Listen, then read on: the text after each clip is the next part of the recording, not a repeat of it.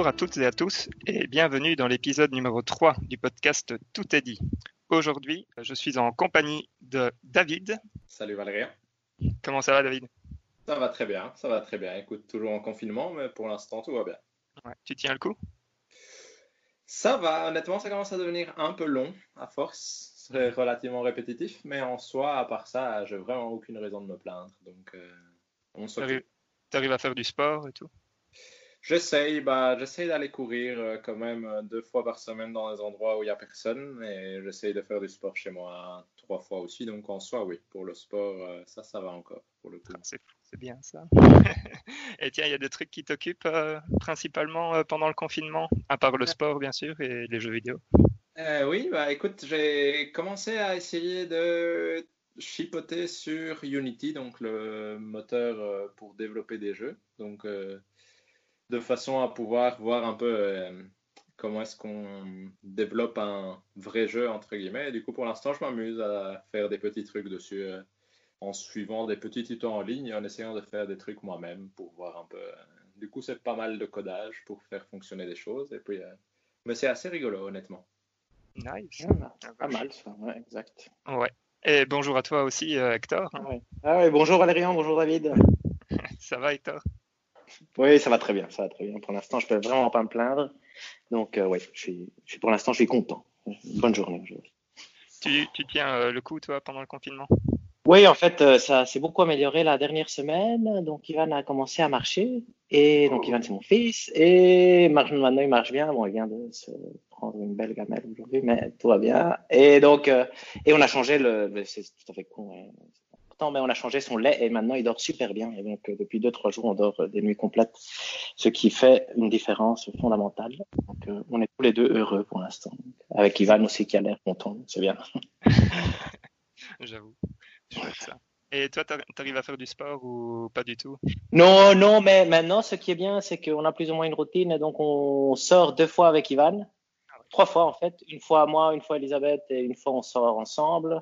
Et essentiellement, on fait un tour d'entre 30 minutes et une heure.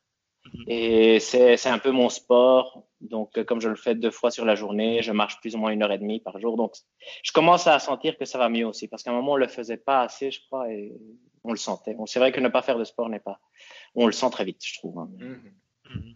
Donc, marcher ici, c'est un peu le, le remplacement. Et je trouve que ça, ça fait l'effet qu'on peut espérer que ça fasse. Donc, c'est plutôt positif. Et en plus, comme il a fait plutôt beau euh, tout, toute cette période-ci, c'est vrai que ça aide. et euh, bon, bien évidemment, j'imagine que être papa, ça t'occupe beaucoup, mais euh, il y a d'autres trucs qui t'occupent pour l'instant? Oui, tout à fait. Il y a, on, en parlera pendant le, le hors-jeu, mais maintenant, j'ai redéveloppé une nouvelle passion pour la NBA, donc le, le basketball américain. Je rentrerai pas dans les détails, mais il y a un nouveau documentaire Netflix qui vient de sortir récemment et je passe ma journée à soit revoir le documentaire ou voir d'autres documentaires de basket. voilà. Plus jouer, bien sûr, parce que je joue quand même pas mal. euh, ouais, bah du coup, euh, tu dis que tu joues pas mal, mais euh, tu peux nous dire à quoi tu as, joué dernièrement? Je peux, je peux. Donc, je vais, je vais un peu faire un résumé de ce, à quoi j'ai joué relativement important depuis qu'on s'est vu la dernière fois, c'est-à-dire euh, ça date plus ou moins d'un mois. J'ai fini euh, Assassin's Creed Origins, donc ça c'est quand même un haut fait dans ma, dans ma vie de joueur, effectivement, 58 heures je crois, ou quelque chose comme ça. Donc euh, et la fin est vraiment superbe. Ça m'a vraiment, j'étais à 3, 3 heures de le finir, je pense, et à une dizaine d'heures de le finir depuis presque un an. Et j'ai, là, j'ai fait un petit effort et j'ai fini à la fin vraiment super chouette. Et ça m'a vraiment rappelé que ça vaut la peine, en fait, de finir des jeux. Parce que la, la fin est impressionnante. Euh, j'ai, j'ai adoré, j'ai adoré. C'est un jeu que j'ai vraiment beaucoup, beaucoup aimé. Un de, un de mes jeux de la génération, certainement. Sinon, après, voilà, qu'est-ce que j'ai joué d'autre? Il y y a, le jeu le plus important que je vais pas encore citer pour l'instant, j'ai joué à Picross aussi, qui est un jeu génial que je recommande à tout le monde. Donc, sur ma Switch, j'ai acheté Picross et c'est fantastique. Donc ça, euh, c'est un puzzle game. Je vais pas expliquer ce que c'est, mais c'est génial. Donc ça, j'adore. Je fais un Picross par jour maintenant. C'est vraiment super chouette. Mais on a passé la plupart du temps avec Elisabeth, Elisabeth c'est ma femme, à jouer à Pro Evolution Soccer 2020, qui est le meilleur jeu de foot depuis euh, PES. Je sais plus lequel était bon, PES 6 depuis, la PlayStation 2. C'est vraiment, et c'est les mêmes sensations. À un moment, c'est curieux parce que, donc, ici, ma conception même du jeu vidéo a évolué parce que j'ai toujours aimé jouer le jeu vidéo grâce aux histoires, mais aussi quand, quand j'y repense, j'ai beaucoup aimé les jeux de sport. Donc, euh, et c'est deux choses tout à fait différentes. Et en fait, le jeu vidéo peut faire très bien les deux choses. Il y a un bon exemple avec AC Origins et il y a ici le bon exemple avec PES 2020. Je pensais jamais que j'allais retrouver un plaisir à jouer un jeu en solo contre la machine, une bête Coupe du Monde, par exemple. Tu vois, je me disais à FIFA, par exemple, j'avais joué à FIFA beaucoup dernièrement et j'aimais beaucoup jouer en ligne et tout ça parce que là, il y a vraiment de la pression. Mais ici, le jeu tellement bien que jouer contre la machine un match amical, c'est déjà excessivement chouette. Donc, euh, donc voilà, mais j'attends euh, d'une certaine façon aussi euh, vos questions par rapport à ça. Je sais pas si vous en avez. J'ai quelques anecdotes marrantes à raconter sinon. moi j'ai une première question, rien à voir, mais sur Picross, euh, tu as, pris quelle ah. version? J'ai pris pour l'instant la S, donc le premier, parce qu'il y a la S4 qui vient de sortir effectivement, donc on est fort dans l'actualité. Mais j'ai commencé par la S. En fait, j'ai téléchargé la démo de S4, je me suis dit, c'est génialissime. J'avais acheté par erreur un autre Picross like, mais qui n'était pas de Jupiter. Donc Jupiter, c'est la, c'est les développeurs qui font les Picross pour Nintendo.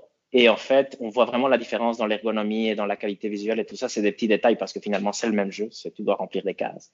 Mais c'est quand même super agréable quand c'est bien fait. Et là, le, le Picross S est génialissime. Une fois que je l'aurai fini, je vais acheter Picross S2. Une fois que j'aurai fini, je vais acheter Picross S3. Et je pense que je vais faire un Picross par jour jusqu'à la fin de ma vie. Ok, et ça C'est pas vrai, c'est pas vrai, mais bon. Ben, moi, je suis, je suis nul, mais je, ça prend entre 3 et 10 minutes. Ah ouais, ok, d'accord ça va, c'est ouais, sympa. c'est génial, c'est parfait, c'est magnifique. Moi, je connais pas bien le principe euh, du jeu, en fait. Euh. En, euh, fait, c'est un peu comme un sudoku, mais c'est pas vraiment un sudoku. Mais imaginons tu as un, un, carré 5 x 5, donc tu as 5, 5 petits carrés à remplir avec des... Soit tu le remplis en noir, soit tu le laisses en blanc, d'une certaine façon. L'objectif, ça va être de faire une image à la fin, mais essentiellement, au-dessus du carré, tu as des chiffres qui t'indiquent combien de cases doivent être coloriées. Donc, par exemple, dans mon carré 5 x 5, si j'ai le chiffre 5 sur une des colonnes, je sais que les 5 carrés de la colonne doivent être coloriés. Si j'ai, par exemple, deux chiffres 3 et 1, je sais qu'il y aura trois coloriés, un espace blanc et un colorié. Et en combinant comme ça entre ligne et colonne, il y a moyen de faire. Euh, au début, tu fais tous ceux qui sont évidents et après, peu à peu, il y a certains qui sont pas évidents, mais il y a toujours moyen de trouver une solution euh, infaillible. Il faut jamais deviner. Tu peux toujours mm. tout déduire. Et donc, c'est, c'est super agréable parce qu'en plus, il y a ce, c'est facile il y a ce procédé où tu sais comment on fait un Picross. Bon, je suis en train d'apprendre encore, mais tu sais vrai. Et donc, tu commences par les trucs que tu sais. Par exemple, si tu vois un 5, tu sais que tu dois remplir le 5. Les 5 x 5 sont super simples. Maintenant, je suis sur des 10 x 10. Tu vois, par exemple, une colonne de 10, tu sais que tu dois remplir les 10. Tu vois un 8, 1, tu sais comment tu dois le remplir. Mais après, tu as parfois des 1, 1, 2, 2, où là, c'est un peu plus, plus difficile. Parfois, tu as juste 1, 1 et des choses comme ça. Mais après, c'est fantastique parce que peu à peu, tu, c'est vraiment comme, euh, j'ai l'impression que ça doit être comme coudre où peu à peu tu, tu commences par les trucs faciles et peu à peu il y a le truc beau qui se dessine. C'est super chouette. C'est vraiment relaxant et à la fin tu as une image qui apparaît. L'image ne ressemble à rien. Mais c'est chouette. Euh, j'adore. La façon dont tu, dont tu, décris ça, ça ressemble aussi un peu au démineur. Euh, ça, ça ressemble plus au sudoku ou au démineur Ah, moi je dirais plus au sudoku. Parce que le démineur, il faut quand même un peu deviner, non, je crois. Mais, euh, euh, euh, Ouais, je pense que quand tu commences, tu dois un peu deviner. Ouais, exact. Dans, Et... je crois que ça se ressemble plus au Sudoku aussi. C'est plus. Ouais, D'accord, ok, cool. C'est vrai, vraiment ces sensations-là. Mais je trouve que c'est mieux parce que. Je ne sais pas, en fait, j'ai pas jamais fait beaucoup de Sudoku. Mais c'est vraiment agréable et facile tout le temps. En fait. C'est jamais très difficile. C'est vraiment magnifique. Je veux dire, c'est. C'est le jeu de puzzle que je recommanderais à tout le monde, tellement. C'est c'est incroyablement bien réussi pour le simple que c'est. Et sinon, pour PES, moi j'avais une question. Ouais, je m'attendais quand même à des questions PES. Ouais, Parce que, moi j'ai plusieurs fois essayé de jouer à FIFA, vu qu'a priori, euh, on va dire sur cette génération-ci, ça reste quand même a priori le meilleur jeu de foot qui est plutôt du côté de FIFA, mais j'ai jamais vraiment réussi à accrocher. Je sais que toi, tu as quand même joué beaucoup plus que moi, Hector. Mais qu'est-ce mm. qui est différent, par exemple, entre le PES maintenant qui a l'air d'être euh, fantastique et les FIFA auxquels tu as joué précédemment et qui fait que ce PES est peut-être meilleur C'est une très bonne question. Le, le FIFA est un incroyable jeu. S'il faut comparer les jeux vidéo entre euh, l'un et l'autre, peut-être que FIFA est encore meilleur parce que FIFA a beaucoup plus de modes de jeu, parce que son online que j'ai pas encore testé chez PES est, génialissime, parce que son mode FUT est parfait, est super amusant, super addictif. Mais FIFA est un jeu. Moi, d'une certaine façon, je comparais FIFA ressemble plus à Rocket League. C'est vraiment amusant tout le temps, si, si tu veux. Et PES, c'est plus jouer au foot. C'est vraiment la sensation de jouer au foot. Et autant FIFA, c'est être bon avec la manette et faire les bons mouvements une fois que tu joues au haut niveau. Ici, PES, c'est un peu résoudre des, des puzzles à solution ouverte, d'une certaine façon. Parce que tu dois construire ta phase et tu as vraiment cette sensation où, ah, tu vois la, la combinaison que tu pourras faire, mais tu dois vraiment jouer sur le fait que les passes doivent être bonnes, la construction est bonne. C'est cette sensation au football où quand tu réussis quelque chose, c'est que quand même que tu as anticipé un peu plus que l'adversaire et que tu as été plus intelligent, plus que juste meilleur joueur du jeu en question. Ici, le PES te fait sentir un meilleur être humain et FIFA te fait sentir un meilleur joueur d'une certaine façon. Et, et c'est ça que je trouve que, qui est super bien réussi et que, qui était réussi, et ça vous allez me le confirmer, je crois, qui était réussi dans les versions PlayStation 2 où c'était vraiment cette sensation de vraiment jouer à quelque chose de, de transcendant quand on jouait à PES. Je sais pas si vous l'avez eu aussi comme moi, mais moi, PES, je pouvais passer ma vie à jouer à ça. Tellement c'était bien. Tu m'étonnes. et, et, et je dois avouer que je m'attendais, je m'attendais à que ce soit plus possible que moi, euh, maintenant homme de 35 ans, puisse retrouver du plaisir à jouer un jeu offline, juste mm. parce que le jeu est bien. Et donc, euh, et ici, je l'ai, je l'ai retrouvé. C'est génial de jouer avec, avec Elisabeth parce qu'on peut jouer à deux. Mais ça, on pouvait aussi le faire avec, euh, avec FIFA. Elisabeth, d'ailleurs, a, a, la même sensation que moi. Et ici, elle disait, on sent que les joueurs ont du poids, que la balle a du poids. Et donc, euh, que c'est vraiment, tout est possible, en fait. Et c'est vraiment cette impression de vraiment jouer à du vrai foot. Je suis très surpris que ce PES 2020 n'ait pas eu des tests dithyrambiques, en fait parce que je peux pas comprendre qu'on le parce qu'il n'a pas été, on n'a pas l'impression qu'il y a eu une énorme évolution entre le 19 et le 20 quand on lit les tests. Mm-hmm. Et pourtant, moi, j'ai joué la démo du 19, j'ai joué au 17 et maintenant je joue au 20 et c'est c'est vraiment le 17, c'était un, jeu acceptable, un peu moins bien que FIFA. Et ici, c'est de nouveau le jeu incroyable que c'était sur PS2. Après, on ne peut pas jouer autant qu'on voudrait avec Elisabeth parce que, bon, voilà, il y a, y a des contraintes. Mais euh, donc j'ai peut-être qu'à la fin, quand j'aurai joué 300 matchs euh, en plus, euh, j'en dirais bon voilà, là on voit clairement les ficelles et finalement il y a plein de, de trucs qui, qui ne marchent pas encore suffisamment bien. Mais c'est fantastique. Là on a passé avec Elisabeth, on jouait la Coupe du Monde, on a l'impression de jouer la Coupe du Monde. Nous-mêmes, on a contre l'Argentine, il y a, il y a un moment génial où, comme dans les vieux PES, il y a un coup franc. Il y a, il y a Messi qui va frapper. Donc je me mets là où le, le coup franc va être mis parce que je là où il va mettre le coup franc parce que je sais où ça va être mis. Elisabeth me dit, mais qu'est-ce que tu fous? Et je dis, mais c'est la technique pour... Et boum, on reçoit le but, et le gardien a l'air d'être gêné par là où je m'étais mis. Et donc, il m'engueule, forcément. et c'était à la minute 78 ou quelque chose comme ça, en huitième de finale. Donc, ça veut dire qu'on va s'éliminer, qu'on doit recommencer de zéro parce qu'on avait perdu en finale la veille contre l'Espagne au penalty, parce que j'avais raté les penalties en plus, donc euh, je ne vous raconte pas. Et euh, j'ai jamais ressenti. Et après, on a gagné 2-1 en mettant des buts à la dernière minute. J'ai jeté la manette quand j'ai marqué le but. C'est des trucs que, que je pensais on n'allait plus jamais ressentir. D'ailleurs, autre, anecdote, autre anecdote géniale, c'est qu'à un moment, Elisabeth me critique tout le temps tout ce que je fais. Elle va dire que non. Mais donc à un moment, et elle m'a dit que moi, je, je, la critiquais tout le temps, mais c'est en réponse un peu avec ses critiques. Et donc à un moment, on s'est enregistré avec l'iPad pour voir qui critiquait plus l'un que l'autre. Et malheureusement, l'enregistrement n'a pas marché parce qu'il se met en ralenti maintenant, donc on peut pas le voir. c'était, c'était, c'était génial. Mais c'est, c'est fantastique. C'est vraiment, euh, c'est, c'est mon jeu de l'année indiscutablement pour l'instant. Et, et euh, question, tu, vous jouez en quel euh, niveau de difficulté? Il y, a, il y en a plus Voilà, excellente question parce que c'est vrai que c'est un truc que je voulais en parler. Ici, j'ai j'ai mis l'orgueil de côté. Je me suis dit, ça fait longtemps que je joue plus. On va arrêter des conneries. Je vais le mettre en niveau 3. Donc, il y a six niveaux de difficulté. Je vais commencer en niveau 3. J'ai gagné une Coupe d'Afrique euh, au niveau 3 avec Elisabeth qui a joué un des matchs, qui a gagné 3-2 à la dernière minute, qui était toute contente. On a commencé la Coupe du Monde, je crois, en niveau 4. Et là, on a eu du mal à la gagner. Et on, pour l'instant, on a commencé une Master League au niveau 4. Et moi, je joue une, une ligue avec euh, avec l'Inter de Milan et maintenant je l'ai mis en niveau 5. Mais donc euh, et en niveau 5, je peux gagner.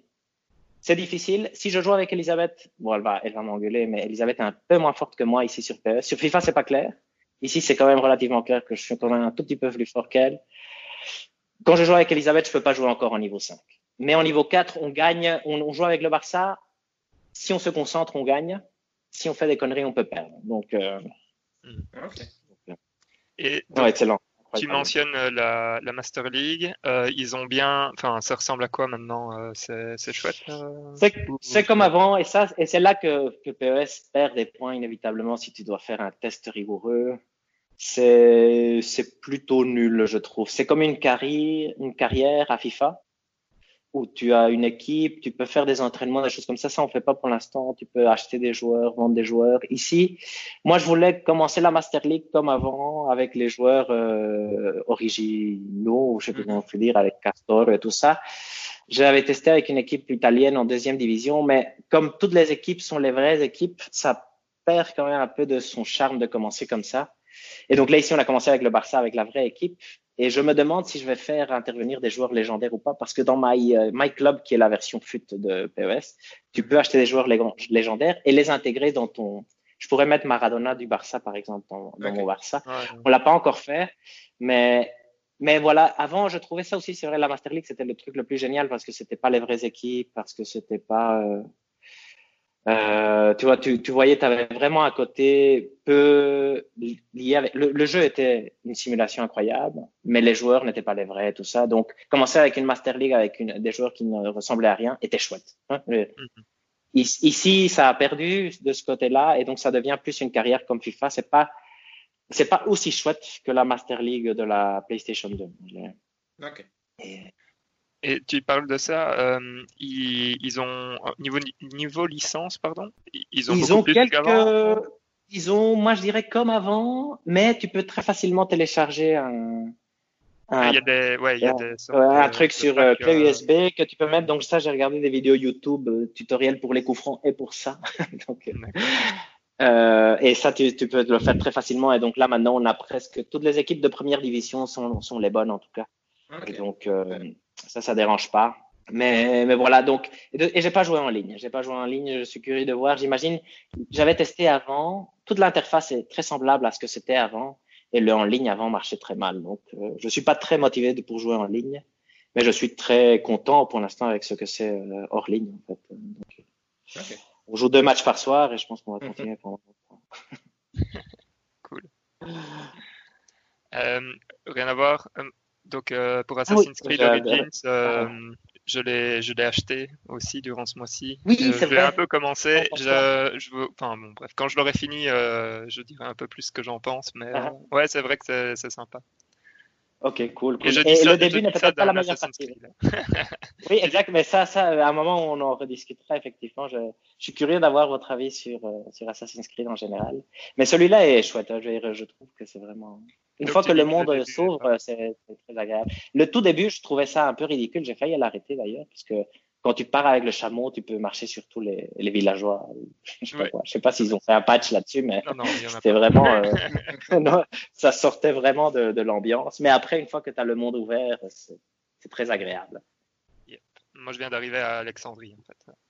Ah waouh, ça c'est déjà euh, pr- impressionnant. Moi j'avais fait euh, 17 heures sur la première zone. ça montre Ah ouais, à quel ouais. point j'avais accroché. Nice. Et j'ai Donc, ah, j'ai- j'ai un dernier truc hein, pour, mon, pour mon dernier jeu. Ça, ça on pourra couper Valérian. Euh, les, vous devez deviner quel autre jeu j'ai joué qui est mon faux Gotti. C'est comme ça que je l'ai appelé. Je vais vous donner une piste pour commencer. Ok. C'est pas un jeu qui est sorti cette année. Donc vous avez 10 questions. Que des questions à laquelle je peux répondre par oui ou par non. Et à la cinquième question et à la huitième, je vous donnerai, donnerai des pistes si jamais vous n'avez pas encore deviné. Et si vous ne devinez pas, vous devez jouer le jeu pour le mois prochain. C'est un peu ça l'accord. Attends deux secondes. Euh, les 10 questions, c'est 10 questions chacun ou? Non, des, des questions Ah, ensemble. c'est un jeu coopératif. Je bien. David commence. Ouf, euh, alors, c'est pas sorti cette année. Ah, c'est une bonne question ça. Quelle Est-ce que c'est un console, jeu de peut-être sport? Parce que là, je vais partir sur ma supposition de Ah. Non. C'est un Je- jeu euh, qui est sorti sur Switch. Oui. Est-ce que c'est un jeu en 2D Non. Je te laisse la prochaine question, Valérie. pour le coup. Ouais, bah, j'imagine on fait 1-1. j'imagine. Est-ce que c'est un jeu de puzzle? Oui. Oui. Oui, mais c'est ambigu. Je, me permets de rentrer dans, la page Wikipédia. Il y a deux genres, deux genres. Un des deux genres est puzzle. puzzle. Donc, euh, mais ça pourrait induire en erreur si on se concentre trop là-dessus. mais vous avez un peu deviné ça du fait qu'il n'est pas qu'il est pas 2D aussi. Oui, exact. Est-ce que c'est un jeu Nintendo? Très bonne question ça. Euh, oui. Donc on est à 5, on est à 5. Et vous avez posé une très bonne question là, donc euh, et je vais vous donner euh, l'indice que je voulais vous donner à la cinquième question. L'indice c'est capitaine. Ok. Sixième question. Pardon? Je crois que je l'ai du coup. Ouais, moi je pense que je l'ai aussi. Ah, garantissez parce que si vous devinez, vous ratez. On est obligé de jouer. Ça? va perdre, ouais. Ouais, exact. ah oui, merde, c'est ça, moi. Ok. Vous avez posé la question. Est-ce qu'on est qu'on est qu'on dit ce qu'on pense que c'est Non, posez une question. Posez une question. Vous avez ah, encore euh, quatre questions. Euh, ah oui.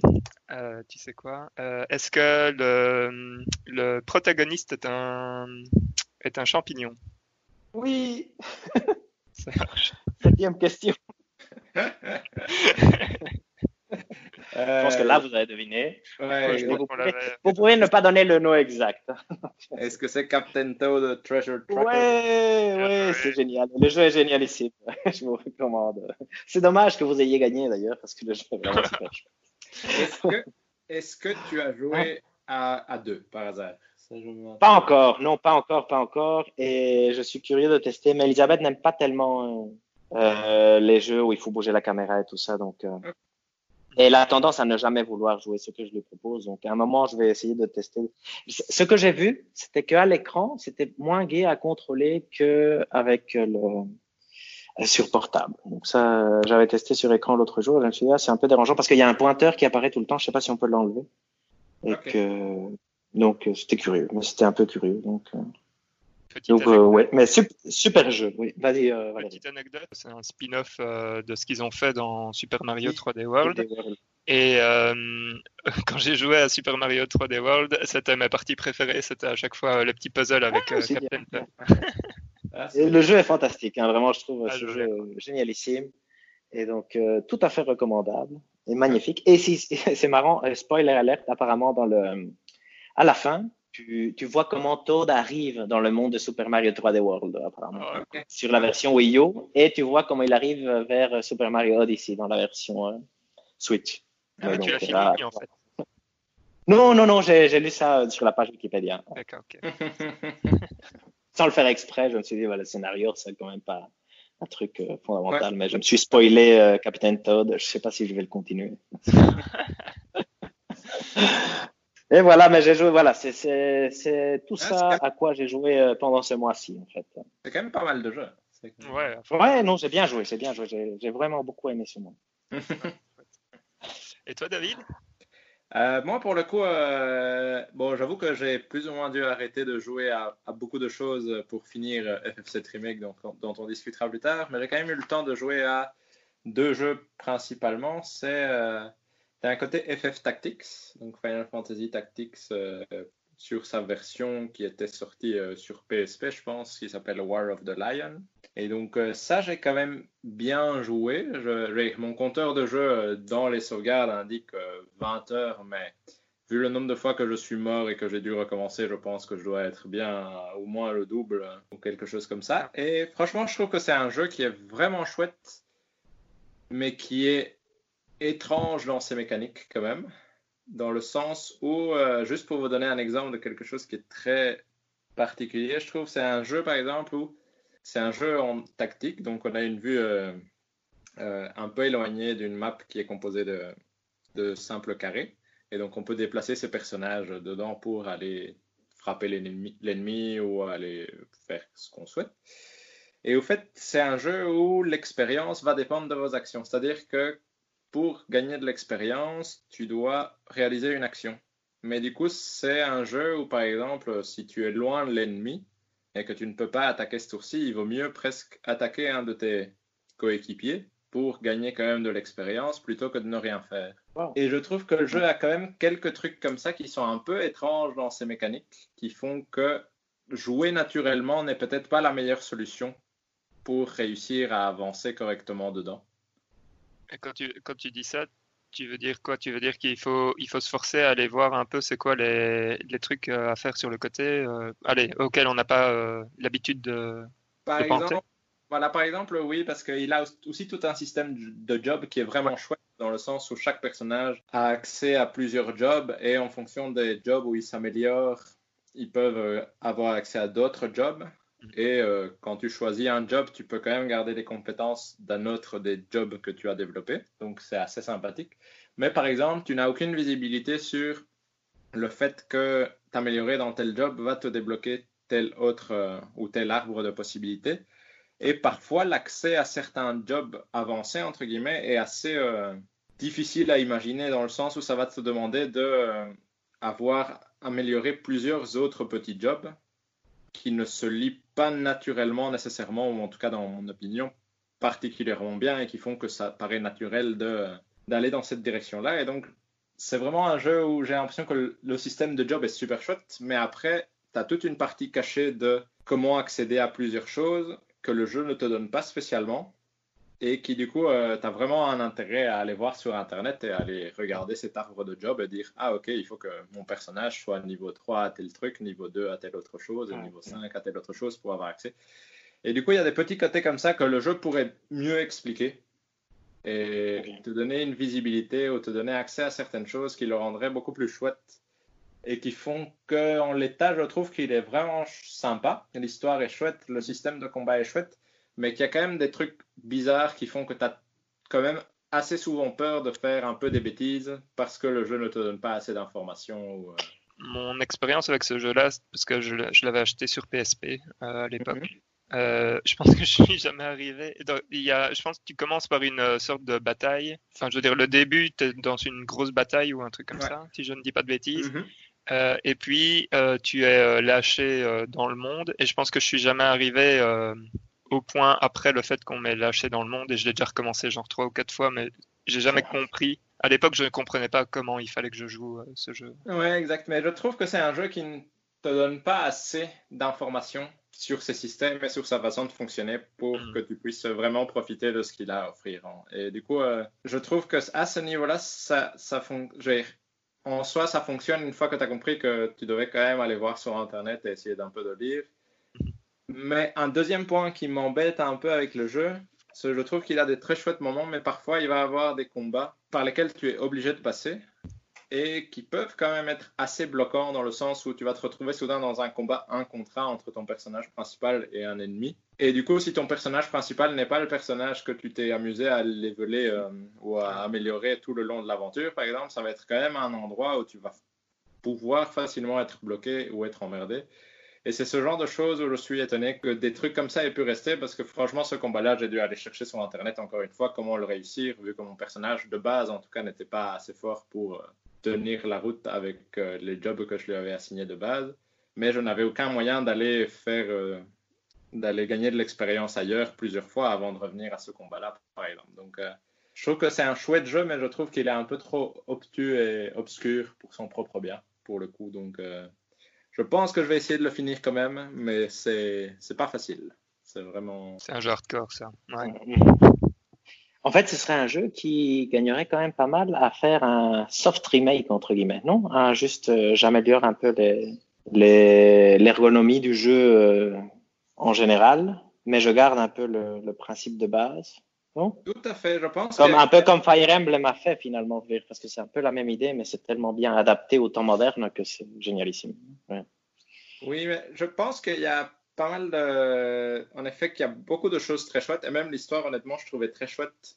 Et euh, les animations sont presque surprenamment chouettes, on va dire, pour euh, les pixels des personnages, etc. Mais comme tu dis, c'est vraiment cette ergonomie qui n'est pas nécessairement présente. Et il y a des petits trucs, mais par exemple, les animations au combat parfois prennent longtemps pour certains sorts, etc. Et du coup, ça a tendance à rallonger un combat où parfois tu sais que tu as gagné, mais tu as juste besoin de, de 5 tours en plus pour euh, conclure ce qui va se passer. Mais tu les vois avec toutes les animations, ça va te prendre bien deux minutes. Et du coup, je trouve que c'est un.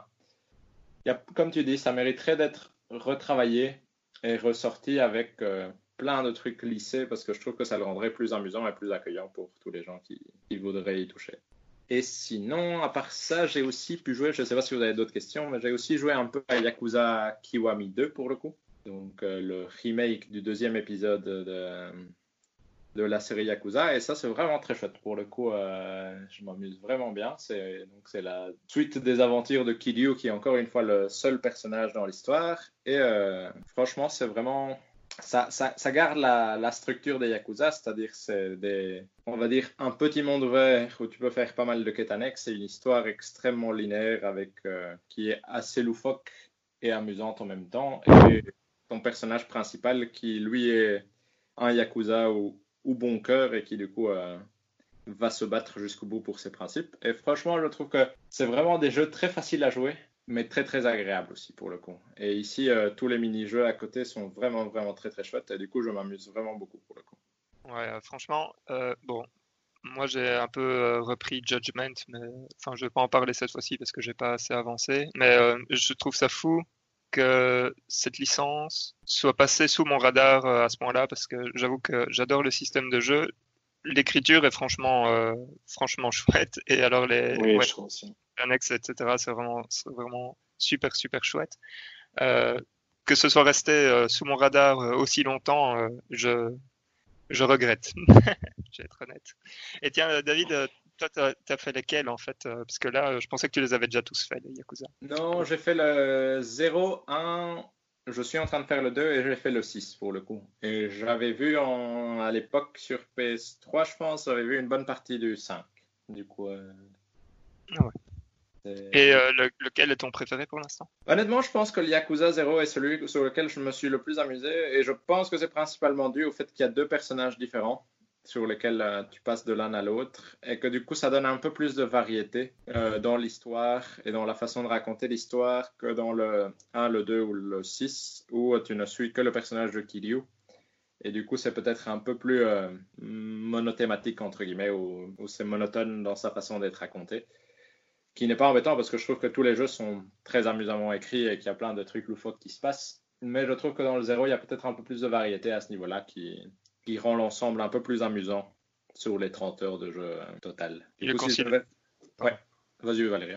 Non, euh, je disais euh, effectivement le, le, zéro, si je regarde, enfin, parce que j'ai regardé deux, trois fois, c'est considéré comme, comme étant le meilleur par beaucoup de gens en fait. Oui, je pense. En tout cas, je pense que c'est un très chouette point d'accès pour euh, commencer le jeu. En plus. Il y a vraiment des, plein de mini-jeux. C'est ça qui est rigolo dans Yakuza, c'est que parfois des mini-jeux peuvent prendre des envergures vraiment comme si c'était son jeu en lui-même euh, qui prend 5-6 heures à faire. Comme le Gwent dans The Witcher.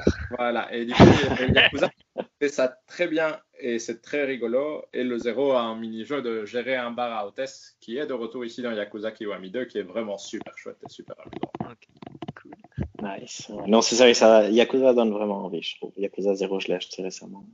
Pas encore lancé, mais ça me donne envie aussi. Il a été en... J'imagine qu'il est en solde de nouveau, non? Ouais, il a 10 euros pour l'instant. Honnêtement, ça va la Faut se laisser tenter Valérian. Ouais, bah, ouais. Pas encore. Mais du coup, c'est ça, c'est ça à quoi j'ai joué euh, principalement pour le moment. Petite, euh, petite remarque, David aime bien l'univers d'Ivalis, non? Parce que c'est le même euh, truc que FF12, non Ou pas?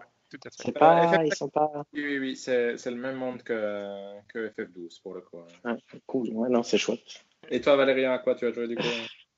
Ouais, donc euh, je vais commencer par, par mon premier, mon, mon, mini coup de cœur du moment, mais bon. c'est Grand Blue Fantasy Versus qui a été euh, ah. un jeu de Arc System Works, hein, des gens qui ont fait euh, Dragon Ball Fighter Z, euh, Guilty Gear et tout ça. D'ailleurs, ici, c'est rien à voir, mais c'est la même techno que, que sur Dragon Ball Fighter Z. Ah non, ok. Ouais, et je pense que Strive aussi, c'est la même, c'est du Unreal Engine 4. Ouais. Tandis que les anciens Guilty Gear, ceux auxquels on a déjà joué, euh, le X-Ford, euh, Sign et tout ça, c'était sur euh, le, le, 3. bref, c'est un, super jeu. Grand Blue, enfin, il a la classe, quoi. tu sens qu'ils savent mettre en valeur leurs personnages et tout. Donc c'est un jeu qui est sorti fin mars chez nous sur PS4, qui était sorti un peu avant sur PC. Mhm. donc c'est un jeu de, de baston 2D de type animé dans l'univers de Grand Blue Fantasy que je connaissais absolument pas, mais qui en tant que, gros weeb que je suis, n'a pas posé problème pour moi pour rentrer dedans. donc c'est un, jeu avec un mode euh, histoire, RPG euh, classique. Euh, enfin, classique, quand je dis classique, c'est complètement nul. en fait, j'ai un problème avec les, avec les modes histoire de ce genre de jeu. C'est à chaque fois, tous les persos sont en gros devenus fous ou méchants à cause d'un truc externe. En gros, d'un boss final qu'il va falloir aller qu'il va falloir aller affronter. Et euh, du coup, c'est le prétexte pour euh, les affronter tous euh, les uns après les autres. Et, bref, il n'y a, a, rien d'autre que ça et c'est quand même un peu super nul. Mais ici, tu as, as, un côté où quand tu réussis tes, tes batailles, tu, tu, gagnes des armes et des trucs comme ça que, qui sont pas du tout utilisables dans le jeu de combat Mhm. en dehors du mode euh, histoire, mais au moins ça, ça, donne un petit côté. Euh, allez, pour les gens qui aiment bien la collectionnite comme moi, euh, c'est un truc assez sympa. Tu peux faire monter tes armes de niveau. Donc, ça t'a donné un trophée en or Ça, c'est pas encore dingue. Ça ne m'a pas encore donné de trophée en or. J'ai pas fini. Je suis au dernier chapitre en fait. Ah, et je l'ai pas encore terminé.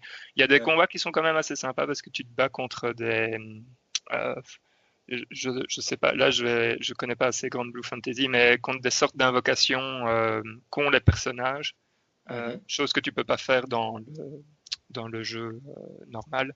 Et donc euh, ça c'est, vraiment pas mal. Sinon tu as un mode arcade classique hein, où tu choisis un personnage et puis tu vas te battre contre sept autres persos les uns après les autres. Il y a le mode versus, allez pour jouer soit contre l'ordinateur, soit avec des potes.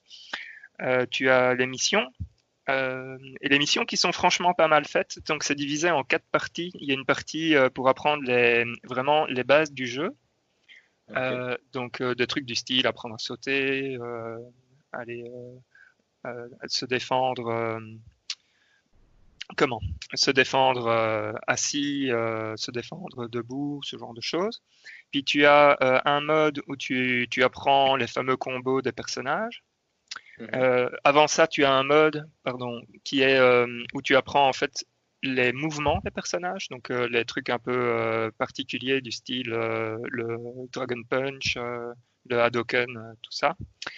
Et tu as un quatrième mode qui est vraiment génialissime, qui est en fait ça t'apprend à gérer la pression de certains personnages. Donc par exemple, tu vas avoir les trois premiers. donc il y a un personnage qui s'appelle Gran et les trois premières missions ici, c'est ah voilà, quand Gran fait ça, apprenez à riposter sur ce coup-là, quoi. Et donc euh, ça t'apprend dans la situation. Ah oui, si, si jamais je vois ça, ben on, t'apprend ce que tu dois faire pour contrer ce mouvement, quoi. et, euh, et, ça c'est vraiment, ouais, franchement ce, ce truc-là est vraiment génial. Euh, et puis bien évidemment il y a le mode en ligne où, où tu peux aller soit en, en as testé soit euh, ouais euh, j'ai testé j'ai fait euh, deux trois enfin quelques parties en classé et sinon euh, je vais j'essaye d'aller tous les soirs faire un ou deux combats contre des gens dans les dans les lobbies qui sont classiques mais sans plus. Voilà. Et donc le jeu vient avec au départ il y a 12 personnages jouables alors 12, c'est pas énorme, mais franchement, euh, vu le vu le détail qui est mis dedans et leur différence, la profondeur. Encore. Ouais, franchement, c'est il faut pas pas spécialement plus. Alors moi j'ai craqué, j'ai acheté euh, la version à 80 euros avec le ah, nice. avec le caractère pass et donc là il y en a 5 donc euh, ça te donne 5 personnages en plus. Ok. Chouette. Et tiens, j'ai une question, parce que si je dis pas de bêtises, euh, il y a la particularité aussi que, le, entre guillemets, on va dire le moveset est proche de celui de Street Fighter en général, mais qu'il y a aussi la possibilité de déclencher les, attaques avec un seul bouton, mais que tu as un timer pour pouvoir le refaire. Euh. Donc, en fait, euh, c'est ça. Donc, si, si tu veux, donc imaginons un, un, personnage va avoir quatre, euh, quatre habilités. Euh, je vais dire comme ça boule de feu, point dragon, un dash vers l'avant et un truc particulier. Mhm. Et donc en fait, tu as, tu, ce que tu peux faire, c'est que tu peux utiliser le système simplifié pour faire le point dragon, le comment, la boule de feu et euh, le dash, par exemple. Et donc euh, pour ça, tout ce que tu dois faire, c'est appuyer sur R1. Donc par exemple, R1, ça va faire la boule de feu. Si tu veux faire le, le point le point dragon, tu dois faire, tu dois appuyer sur avant et R1. Mhm. et si tu veux faire le dash, c'est arrière et R1, par exemple. Euh, et donc ça tu peux utiliser. Et alors si tu l'utilises, mais ça c'est vrai aussi dans les autres cas, tu, enfin, tu as un timer sur euh, le moment où tu peux réutiliser ce, ce move-là. Mhm. Euh, et alors en fait, le, le, le timer c'est de la gestion de ressources, hein, comme, dans, comme dans Street Fighter avec tes jauges, allez, les jauges pour pouvoir faire les moves EX et tout ça. Mais donc, euh, si tu utilises R1, euh, tu es d'office, si je ne dis pas de bêtises, ça va d'office être plus lent que si tu fais l'input euh, technique. Mais franchement, c'est un bon point d'entrée pour pour n'importe qui qui veut jouer à des jeux de baston. C'est pas un, truc, allez, comparé à Dragon Ball Fighter Z où où là c'est très les, gens peuvent vite euh, arriver sur toi, etc. Ici, c'est un peu plus lent comme Street Fighter, justement. Bon, c'est pas aussi lent qu'un Street Fighter, ça reste un, jeu animé, donc euh, euh, il y a moyen de faire genre des combos de, de allez, de 20, 20 boutons et des trucs comme ça. Mais franchement, c'est quand même un peu plus lent et c'est franchement très chouette. Donc voilà, à, jouer une fois qu'on sera sorti de confinement, vous pourrez essayer. Génial, exact, exact. Tu vas parler aussi de Street Fighter 5, Valérian Non, je vais pas parler de Street Fighter 5. Ok. Et donc, euh, juste pour comparer, tu préfères, tu préfères lequel, par exemple? Juste comme ça. Euh, J'ai pas encore beaucoup joué à Street Fighter 5. Euh, donc, du coup, je. Les premières sensations? Les deux côtés, Super, les deux, les deux, sont géniales. Les deux sont Ok. difficile à choisir en gros. Très difficile à choisir. Mais j'adore les jeux de baston déjà de base. Et euh, ouais, celui-là est vraiment, vraiment, vraiment cool. Super, c'est bien, ça c'est bien. Et sinon, tu parles de Guilty Gear Strive ou pas? Je ne parlerai pas de Guilty Gear Strive. Ah oui, ok. à un moment, peut-être à la, à la, toute fin, faire euh, votre, votre avis sur la bêta, je vous juste par curiosité aussi. Euh, comme, ah ouais, ben, c'est un des jeux de la Fantasy League. Peut-être que c'est le bon moment, je sais pas. Vous avez joué tous les deux, non oui. oui, oui, oui. On a joué tous les deux, on a même fait un, un combat euh, l'un contre l'autre. C'est vrai Qui a gagné, par curiosité C'est Valérie qui a gagné. C'est important pour le lore euh, des podcasts. malgré, malgré, le lobby immonde de ah, online de Guilty Oui, j'ai entendu que c'est vraiment que soit ils vont le retravailler, soit euh, c'est vraiment. Ils ouais. ah, j'ai jamais vu un truc aussi, aussi étrange et perturbant. Dans le... Honnêtement, je ne savais jamais contre qui je faisais un combat. C'est vraiment ça que je dirais qui décrit le mieux. C'est j'essayais de faire des combats avec certaines personnes, ça marchait pas, puis je lançais un combat avec quelqu'un d'autre. Euh, par pur hasard parce qu'il était passé à côté de moi au, moment où. Non, c'était, c'était très bizarre, honnêtement. Moi, je vais. une fois dans le jeu, sinon? Oh, pardon. Donc, une fois dans le jeu, franchement, euh, allez, les combats en eux-mêmes étaient, vraiment sympas. Euh, moi, je suis pas encore trop fan des transitions d'écran quand tu es sur, euh, sur le côté et que tu fais un peu trop de dégâts aux, gens. Mm-hmm. je sais pas ce que toi t'en as pensé, David. Moi, ça m'a pas dérangé dans le sens où je trouve que ça peut permettre de rééquilibrer un peu le combat si tu es bloqué trop longtemps sur le côté et t'éviter de rester justement coincé. D'accord, ouais. mais par contre, un point que je que j'ai que j'ai pas trop aimé, c'est euh, donc ils ont divisé le, en fait ils ont une tour qui est divisée en niveaux 1, 2, 3. En gros, 10 c'est euh, les top players, 1 euh, c'est allez les paysans comme nous. Euh, et, mais mhm. donc, dès que tu. Enfin, moi, j'ai eu ça. Donc, j'ai gagné un combat. Je suis monté au niveau 2. Mais alors, du coup, ça prend un temps. Euh, enfin, c'était fou. Euh, c'est limite où tu dois pas te reconnecter à tous les serveurs, etc. Donc, dans la période de bêta, c'était pas ultra chouette. Et alors, donc, je, suis monté. J'ai fait un combat que j'ai perdu et boum, on m'a fait redescendre. Mais donc à chaque fois, enfin, c'était ça, c'était un peu euh, frustrant. Ouais, tu perds du temps. Mais sinon, euh, je trouve la, la présentation des personnages et tout ça était vraiment très classe. Et tu, tu sens qu'ils maîtrisent bien leur, euh, leur affaire. Hein, tout à fait. Tout à Donc le, le, jeu très chouette, la bêta pas génial en gros. Oui, exactement. en tout cas, tout le, tout le, côté online n'était pas terriblement bien fini pour le moment. En tout cas. Ouais, je suis d'accord. Chouette, je voulais avoir votre avis. Parce qu'effectivement, comme en plus c'est un des pics de Valérian, si je ne me trompe pas. C'est un des pics, ouais. Un des S'il peut y avoir des problèmes online, ça m'arrangerait.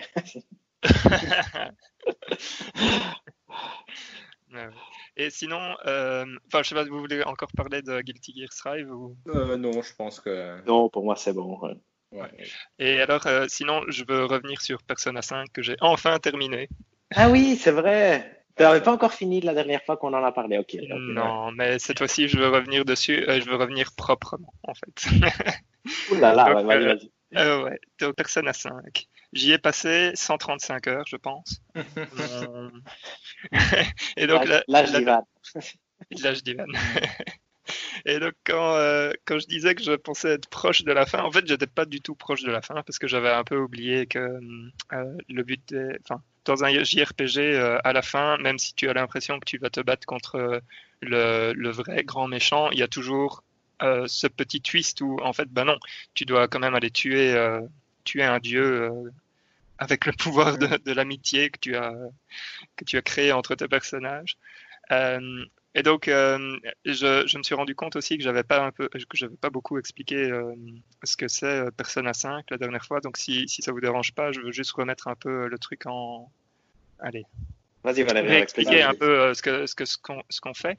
Donc, en fait, on incarne un, un, jeune lycéen qui se retrouve exilé à Tokyo après avoir été accusé injustement d'une agression sur un homme d'affaires. Et euh, en fait, durant cette agression, l'homme d'affaires essayait de forcer une jeune dame euh, allez, euh, à prendre du plaisir avec lui, je vais dire, avant que le protagoniste ne n'intervienne. et donc, en fait, on se retrouve en probation pendant un an à Tokyo chez un tenancier d'un café, en fait, qui a accepté d'être notre gardien. Et donc l'histoire après se développe ouais, en parlant, enfin, donc il y a, y a on rencontre des, des mystérieux euh, shutdowns mentaux de certaines personnes. Euh, et euh, en fait, on va se découvrir l'habilité de rentrer dans un univers parallèle qui est appelé le métaverse, euh, qu'on peut accéder via une app sur son smartphone. Je trouve ça très très marrant. Et en fait, le métaverse, c'est un monde où les désirs et l'imaginaire des personnes prennent euh, forme concrètement. Euh, et donc, du coup, euh, le jeu ici va être, enfin, la, boucle pour l'histoire, ça va être, on va récupérer des compagnons en cours de route et ensemble, on va utiliser justement l'app pour aller dans le métaverse et aller voler le trésor de, certaines cibles qui sont des gens répugnants qui utilisent le pouvoir pour allez, le pouvoir qu'ils ont pour arriver à leur fin. Euh, et en fait, le trésor euh, de ces cibles-là, ça représente le, leur cœur corrompu. Et alors, c'est très euh, poétique parce que donc, une fois que tu leur as volé leur cœur corrompu, ça fait en sorte que eux, dans le monde réel, vont admettre toutes leurs fautes et dire oui, bah voilà, j'ai fait ça pour pour arriver à mes fins et ça c'est dégueulasse et, et je suis je suis quelqu'un de allez, je suis quelqu'un de, mauvais, etc. Et donc voilà, c'est un peu euh, l'histoire euh, comme elle est faite et, euh, ce que ça, le sujet que ça aborde, c'est un peu bah, la, comment? La liberté, la justice, ce genre de, de points-là. et plus dans le système de jeu, donc le système de jeu d'un persona, pour voler le, le cœur. Donc la, la boucle, c'est à chaque fois on va avoir un mois plus ou moins pour euh, opérer euh, le braquage de la cible. Et euh, pendant la journée, en fait, on va on va avoir des cours, hein, parce qu'on est lycéen, donc on va on va aux cours. Et alors durant les cours, en fait, si on répond bien aux questions que le prof nous, pose, on peut améliorer notre notre connaissance. Et en dehors de, du temps qu'on passe en fait à faire le braquage, on va passer du temps avec ses amis pour faire monter euh, le lien qu'on a avec eux et débloquer des nouvelles, euh, des nouvelles habilités. Euh, alors on peut lire, on peut aller manger. En fait, c'est vraiment, comment dire ça, la gestion de, son temps en dehors du, du braquage, c'est vraiment le, le, fun du jeu, c'est ce moment-là. C'est le moment où tu vas te faire, enfin, tu vas te faire des amis, tu vas débloquer bah, justement leur histoire, tu vas tu, vas monter tes stats en fait indirectement grâce en débloquant ces habilités. Et ça, c'est le c'est fun du jeu, c'est d'essayer d'aller le moins possible dans le métaverse. en gros, d'essayer de, faire le, allez, quand tu vas pour le braquage, tu dois essayer de faire le, plus d'un coup euh, pour pouvoir être euh, justement euh, libre après de, de monter le, au plus possible tes, tes, liens sociaux et tout ça. Et ouais, et donc cette boucle est vraiment vraiment sympa. toi, je sais que David, tu l'avais fait. Oui, moi je l'avais fini à l'époque. Et je pense que ça qui est rigolo, c'est que je pense que moi quand je l'avais fini, j'avais 95 heures de jeu. Plus mais bon, ça c'est chacun son style. Hein. Il faut rappeler que David est un bourrin et que donc 95 euh, heures, c'est le minimum. Quoi qu'il est mauvais en RPG, il y a une anecdote avec Dragon ouais, bah, Ah ouais, ouais. Et alors, euh, je vais revenir sur les différents points. Euh, donc, L'histoire est trop longue, ça je, continue à le dire, ça, ça, aurait pu être plus court, ça aurait pu être un peu plus euh, concentré, direct, euh, plus focus. Quoi. Mhm. Euh, la musique reste génialissime du début à la fin, ça c'est parfait. maintenant que je l'ai fini, j'ai quelques points que j'ai moins aimés. Par exemple, le troisième œil qu'on peut utiliser dans les donjons toi, David, tu vois ce que c'est. Euh, c'est quand, en fait, c'est un, un, truc qui nous permet d'illuminer les objets avec lesquels on peut interagir. Euh, je trouve que c'est super laid et je vois, enfin, voilà, je trouve pas ça spécialement utile. Je trouve c'est un peu dommage qu'ils aient mis un truc pareil dedans. Ouais, tout à fait. Ça, je, suis d'accord avec toi pour le coup, de mes souvenirs en tout cas. Ouais. Euh, donc, euh, ouais, donc la boucle de jeu, comme je l'ai dit, ça c'est un truc euh, que, que j'adore moi perso je fais une petite comparaison. J'ai pas fini Persona 4, mais ici je trouve que les, les personnages, en fait, comme comme on est, comment dire, comme en fait les cibles sont des cibles extérieures au groupe, du coup les personnages sont un peu moins au centre de l'attention et du coup à part, à part, un personnage qui est Futaba, pour, le, pour, la, pour laquelle il y a un donjon rien que pour elle. Euh, mais donc, c'est. Allez, on se sent moins lié à ces personnages, je trouve. Enfin, en tout cas, euh, je me sens moins. À la fin, j'étais moins lié euh, au personnage de Persona 5 que ce que je ne suis déjà dans Persona 4. je suis d'accord avec toi, mais ceci dit, je trouve que les personnages ici dans Persona 5 sont en général quand même des victimes des personnes chez qui tu vas aller faire chose. Du coup, ça a quand même un lien scénaristique important, entre guillemets, qui je trouve fonctionne encore assez bien. Même si je suis d'accord avec toi qu'au final, je me suis plus attaché, je pense, au personnage de Persona 4. Mais il faut quand même souligner que je pense que c'est ton cas probablement Valérien aussi. Tu joues probablement à la version Golden de Persona 4. Oui. Qui est l'équivalent de la version royale de Persona 5. Et je ne sais mhm. pas si les changements dans la version royale de Persona 5 peuvent aussi peut-être rendre l'ensemble un poil plus attachant. Euh, peut-être, j'avoue que là, euh, difficile à dire, mais donc c'était juste un point pour moi. Allez, euh, que j'avais. non, tout à fait. Mais je suis d'accord avec toi, j'avais un peu cette sensation aussi. Et alors, il y a un, un point hashtag en colère. qui est le fameux arc où il y a un des personnages qui se fâche avec les autres mm-hmm. avant de revenir dans le groupe. Alors, par exemple, dans les JRPG, j'ai aucun problème avec euh, le, le, fait qu'à la fin on va aller tuer euh, un dieu euh, et que en fait il était derrière le, ce qu'on pensait être le vrai méchant, etc. Ça, pour moi, il n'y a aucun souci. Mais ce fameux truc où tu as un des personnages qui se fâche avec tout le monde avant de revenir, c'est tellement cliché et quand, quand c'est pas bien fait, c'est. Ici, j'ai eu l'impression de perdre mon temps. Quoi. Je vais être honnête, j'étais là, genre, ça n'apporte rien à l'histoire. Euh, je, enfin, j'ai pas aimé ce passage-là, donc euh, c'est mon hashtag en colère, comme je, ah, je dis. Et euh, enfin voilà. Mais après, j'ai adoré le jeu et voilà, c'était juste les points que je voulais remonter. Ouais, non, tout à fait très très bon jeu. Hector, quand tu auras euh, devant toi 600 euh, heures de jeu, n'hésite pas. voilà, exact. Mais j'ai une petite question. Vous parlez de sujets dans le jeu donc qui sont plutôt euh, profonds et disons adultes pour dire de façon simple. ils sont bien traités? Ils sont pas si maltraités. Oui, c'est du style naïf mais bien ou oui, voilà. très bien, très profond? naïf mais bien. Naïf mais bien. et c'est cohérent avec tes personnages dans le sens où ça reste des adolescents a priori. Du coup, euh, c'est euh, de ce point de vue-là, je trouve que c'est il y a une cohérence entre la façon de raconter les choses, le point de vue de tes personnages et ce qui se passe dans l'histoire en tant que tel, avant que ça ne diverge vers un combat contre un dieu, comme dit Valérian. Mais je trouve que il y a quand même encore une cohérence. Spoiler. Sur, euh, Spoiler, ouais, petit spoiler. Mais bon, ça, dans tous C'est les, pas dans grave. les. Et euh, autre question, euh, si vous deviez donner une note de 0 à 100, donc comme sur OpenCritic ou Metacritic, vous lui donneriez combien? 83.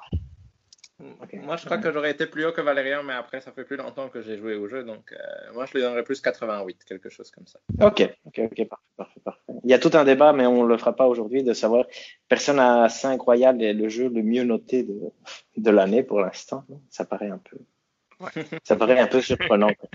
mais bon, mais bon, mais bon. Nice. Mais donc c'est un très chouette jeu. Très Oui, chouette jeu, voilà. On a recommandé. Donc quand il sortira sur Switch, je le prendrai. Ouais, ça sera un très bon jeu euh, sur Switch, je pense. Nice. Ok, bah euh, voilà, c'est tout pour moi. Euh, je propose qu'on passe aux news. Parfait, parfait pour moi. Donc, euh, pour les news, ce que je propose, c'est que il y a différents points. On va les, un peu les parcourir tous jusqu'à un certain moment. En fait, à chaque fois que je vais donner un point, je vais donner le titre de la news essentiellement.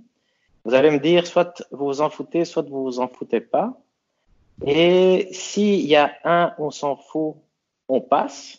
Si il n'y a pas de on s'en fout, c'est-à-dire si vous les, les deux ne vous en foutez pas, je vous lis un peu le, le résumé de la news et après on en discute. Ça vous paraît bien? Ça me paraît bien. Génial. On commence. Rumeur Mario. David? Euh, J'hésite. J'ai envie de dire, on s'en fout pas. Valérian? Ouais, on s'en fout pas. Super Mario aura 35 ans en 2020. Pour fêter cela, Nintendo prépare quelque chose à la hauteur de la réputation du personnage, selon des informations récoltées par le site VGC et relayées par tous les médias chroniquant le jeu vidéo. Les jeux Super Mario 64, Super Mario Sunshine et Super Mario Galaxy seraient remasterisés pour une sortie sur Nintendo Switch. Super Mario 3D World aura droit à sa version Deluxe et un nouveau Paper Mario sortirait aussi cette année. Pour finir, la rumeur parlait d'un possible bundle Super Mario All Stars 2 qui contiendrait les trois premiers jeux cités, Mario 64, Sunshine et Galaxy. Mais ceci est peut-être trop beau pour être vrai. Cela devient encore plus beau si l'on pense un léger instant qu'une certaine Zelda fêtera ses 35 ans l'année prochaine. Tout ça est très chouette, mais avant de vous rendre la parole, j'ai un petit quiz métacritique pour vous. Oh. Donc, euh, quand on parle de, de jeux Mario 3D, on Mhm. parle en tout de six jeux. Donc, euh, je, je- il y a les jeux que j'ai cités, 64, Sunshine, Galaxy. Je vais rajouter Galaxy 2 Mhm. et je vais mettre Odyssey, Odyssey dedans. Ouais. Et il y a le 3D World en question. Donc, euh, il y, a, il y a six jeux. Tous ont une note métacritique. Toutes les notes ne sont pas nécessairement différentes. Quelle est la note qui se répète le plus? 93. Ouais, Valérian? Je vais avec David. Je vais comme David. La note qui se répète le plus est 97. Combien de fois elle se répète? Quatre fois. Donc, combien de jeux ont 97 Quatre fois pour moi. Trois fois, c'est Odyssey, Galaxy et Galaxy 2 qui ont 97. Euh, Quelle est la note euh, minimale? 88. Non, non, Valérian 93, 93. euh, Non, faux. 92. Et c'est quel jeu qui est la note minimale? 3D World. Ouais, je suis d'accord. Sun- Sunshine. Mais non Donc, et pour finir, combien, ou les autres jeux, donc 3D World va avoir combien? Non. À combien? 3 du coup? 4. Très bien, très bien. 93, la bonne réponse. Et Super Mario 64 à combien? 95. Parce qu'il n'a pas 97, et donc il n'a pas 92 non plus. Il a 94. Donc tout, ça- tout ça pour dire que ce bundle va être génialissime. Est-ce que vous avez joué à des jeux de, de Mario en 3D, vous, à l'époque? Ça vous donne envie, ce truc, par exemple? Vous y croyez? On y croit, non? Moi, j'y crois par rapport aux sources en soi. Je pense Mhm. que si ça venait d'une source un peu, euh, on va dire, étrange, je n'y croirais pas parce que ça a l'air trop beau pour être vrai. Maintenant, vu les sources, j'ai envie d'y croire et vu le vide, entre guillemets, qu'il y a dans le- les jeux first party Nintendo pour la fin d'année, ça me- m'encouragerait à y croire encore plus. Moi, j'ai joué à Galaxy. 3D World et, non, pas Odyssey. En fait, j'ai juste joué à Galaxy et 3D World. mais ah. Sunshine me fait fort envie, je sais pas pourquoi. Moi, j'ai joué à 64, Sunshine, un peu Galaxy, un peu Galaxy et Odyssey pour le coup, je pense. Et 3D World, nice. quand même pas mal. Moi, j'ai joué à 64 à l'époque. Je me souviens que j'avais commencé ça sur la Nintendo 64. C'était d'ailleurs le meilleur Noël qu'on ait jamais eu, peut-être. On avait reçu la Nintendo 64. On avait lancé Super Mario 64. C'était fantastique. Mais j'avais pas tellement joué à l'époque. C'est Pablo qui l'avait fini. Et après, il y a cinq ans après, il y a quelqu'un qui est venu à la maison, un petit enfant, un, fils de l'enfant de ma mère, qui avait Super Mario 64 avec lui. Et là, j'avais fini le jeu en cinq jours, les 120 étoiles. Pour moi, c'est un des meilleurs jeux que j'ai jamais joué. Et après, j'ai joué un peu à 3D World, j'ai adoré aussi. Et j'ai pas joué, j'avais pas la Wii, donc j'ai pas joué à Galaxy, à Galaxy 2. Et Odyssey, j'ai le classique complexe des, des, jeux excellents. Je le joue pas, comme d'habitude, mais je joue de merde à côté. je vais jouer Ukulele avant Super Mario Odyssey. Dieu seul sait pourquoi.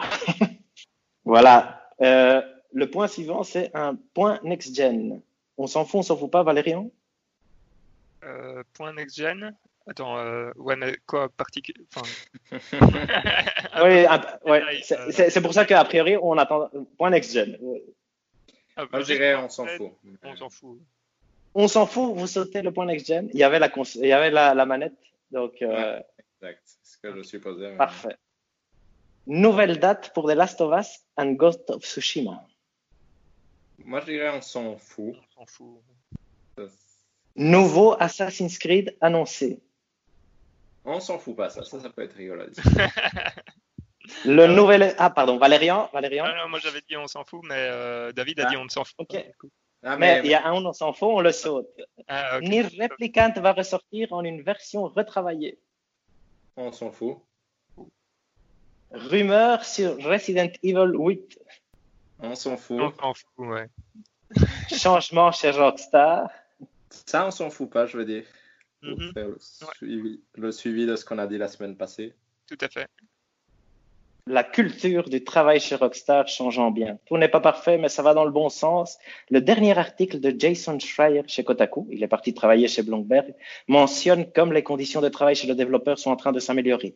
L'article mentionne aussi que le prochain épisode de la saga GTA est en développement, early development, et serait de, taille modérée au début pour s'étendre au fur et à mesure avec des sortes de DLC. Ceci permettrait de plus facilement gérer le développement d'un projet aussi massif et donc permettre des conditions de travail plus justes pour les développeurs et autres membres des équipes impliquées. Cela va donc dans le bon sens chez Rockstar. Vous avez quelque chose à rajouter pour votre part? Moi, j'aimerais juste dire un, un, truc, c'est que, euh, allez, avec GTA V et Red Dead Redemption 2, je trouve que euh, c'est un point qui manque, c'est euh, le fait qu'il n'y ait pas de DLC solo dans, les jeux. parce qu'en fait, ils ont mis tout le paquet sur l'online. ce que je peux comprendre, mais j'ai jamais joué, donc je sais pas, je, je peux pas me porter là-dessus. Et c'est un, point que moi personnellement j'accepterais volontiers euh, c'est-à-dire qu'ils sortent une version du jeu et puis qu'ils sortent des DLC derrière euh, euh, avec du contenu solo au fur et à mesure, quoi, en fait, un peu épisodique si on veut. Je pense aussi, je suis d'accord avec Valérian à ce niveau-là. Et sinon, pour les conditions de travail, je trouve que c'est une bonne nouvelle de voir que ça peut changer, entre guillemets, sous la pression journalistique. Maintenant, c'est clair que ça reste à voir quand il faudra, quand on sera plus proche de la date de sortie, de voir si euh, toutes ces bonnes, euh, oui, exact. bonnes idées se maintiendront ou si ça redeviendra plus proche de ce qu'il y avait avant et qui était problématique. Mhm. Je suis d'accord. Tout à fait. Et le fait que le, le GTA soit plus petit, David? Bah moi, je pense que une bonne solution. Comme Valérien, je pense que c'est une bonne chose parce qu'en soi, c'est vrai que Dead Redemption, c'est des jeux de 85-90 heures, par exemple, Red Dead Redemption 2. Et je pense que, en soi, j'aimerais bien revisiter ce monde-là, mais c'est vrai que je dois forcer, comme dit Valérien, on est un peu forcé de jouer online si on a envie de le faire. Et en soi, s'il y avait du DLC, je pense que je sauterais dessus euh, assez. Oui, exact. Et en fait, Ouais, même plus que du DLC, il parlait vraiment que le, jeu allait s'étendre, non, avec des, du contenu qui arriverait euh, au fur et à mesure, un peu comme Destiny, j'imagine, ou des choses comme ça. Et ça, c'est vrai que c'est tentant finalement, parce que c'est c'est très intimidant un jeu de 150 heures, non C'est quand même un peu moins. Si tu sais que la première partie dure 25 heures et qu'après, si tu as envie, tu pourras continuer. Sinon, je trouve que c'est une très bonne idée en fait. Ça me fait d'ailleurs penser à moi. Moi, j'avais une suggestion euh, très bonne, mm-hmm. Qui était de très bonne.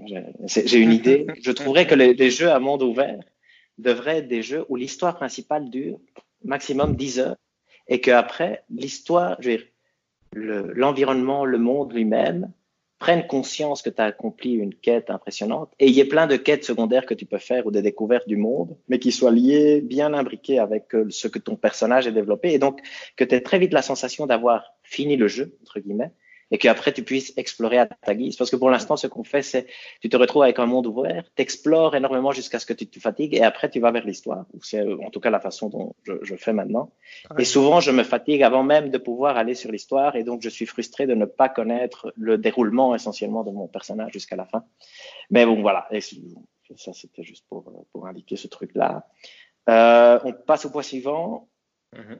Horizon Zero Dawn serait une trilogie. On s'en fout, on s'en fout pas On s'en fout. David On s'en fout parce qu'on s'en doutait, entre guillemets. C'est pas étonnant. Exact. Exact. Et donc ça, c'était le dernier point. Donc moi, je, je twixe les, les, les règles parce que j'ai quand même envie d'avoir votre avis. Je passe au point next-gen. Selon Bloomberg, il y aurait un nombre limité de PS5 au lancement. Lancement prévu encore pour la fin de l'année. Ils indiquent aussi que le prix pourrait être plus élevé que prévu.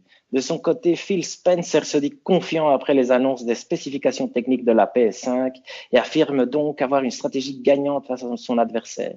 De plus, des rumeurs annoncent que le modèle Lockhart, modèle de Xbox plus petit et moins puissant que la Series X, serait présenté bientôt et qu'on verra des jeux next-gen sur la Series X le 7 mai. Mais le plus concret pour l'instant est l'introduction de la nouvelle manette PlayStation. Petite révolution, la manette change de nom il n'y aura pas de DualShock 5, place à la DualSense, une manette blanc et noire dont, à part son nom et sa coloration, on pourrait mettre en évidence les points suivants le retour haptique, les gâchettes adaptatives, le micro intégré et le changement du bouton Share par un bouton Create. Évolution ou révolution, c'est quoi votre avis sur la manette en fait? En fait, j'avais envie de savoir ce que vous en pensez. Vous trouvez qu'elle est bien? J'ai pas d'avis. Euh, c'est vrai En fait, je, vais être honnête, euh, tant que je l'ai pas en main, euh, je vais, je sais pas, je sais pas, je sais pas ce que j'en pense. Et le point.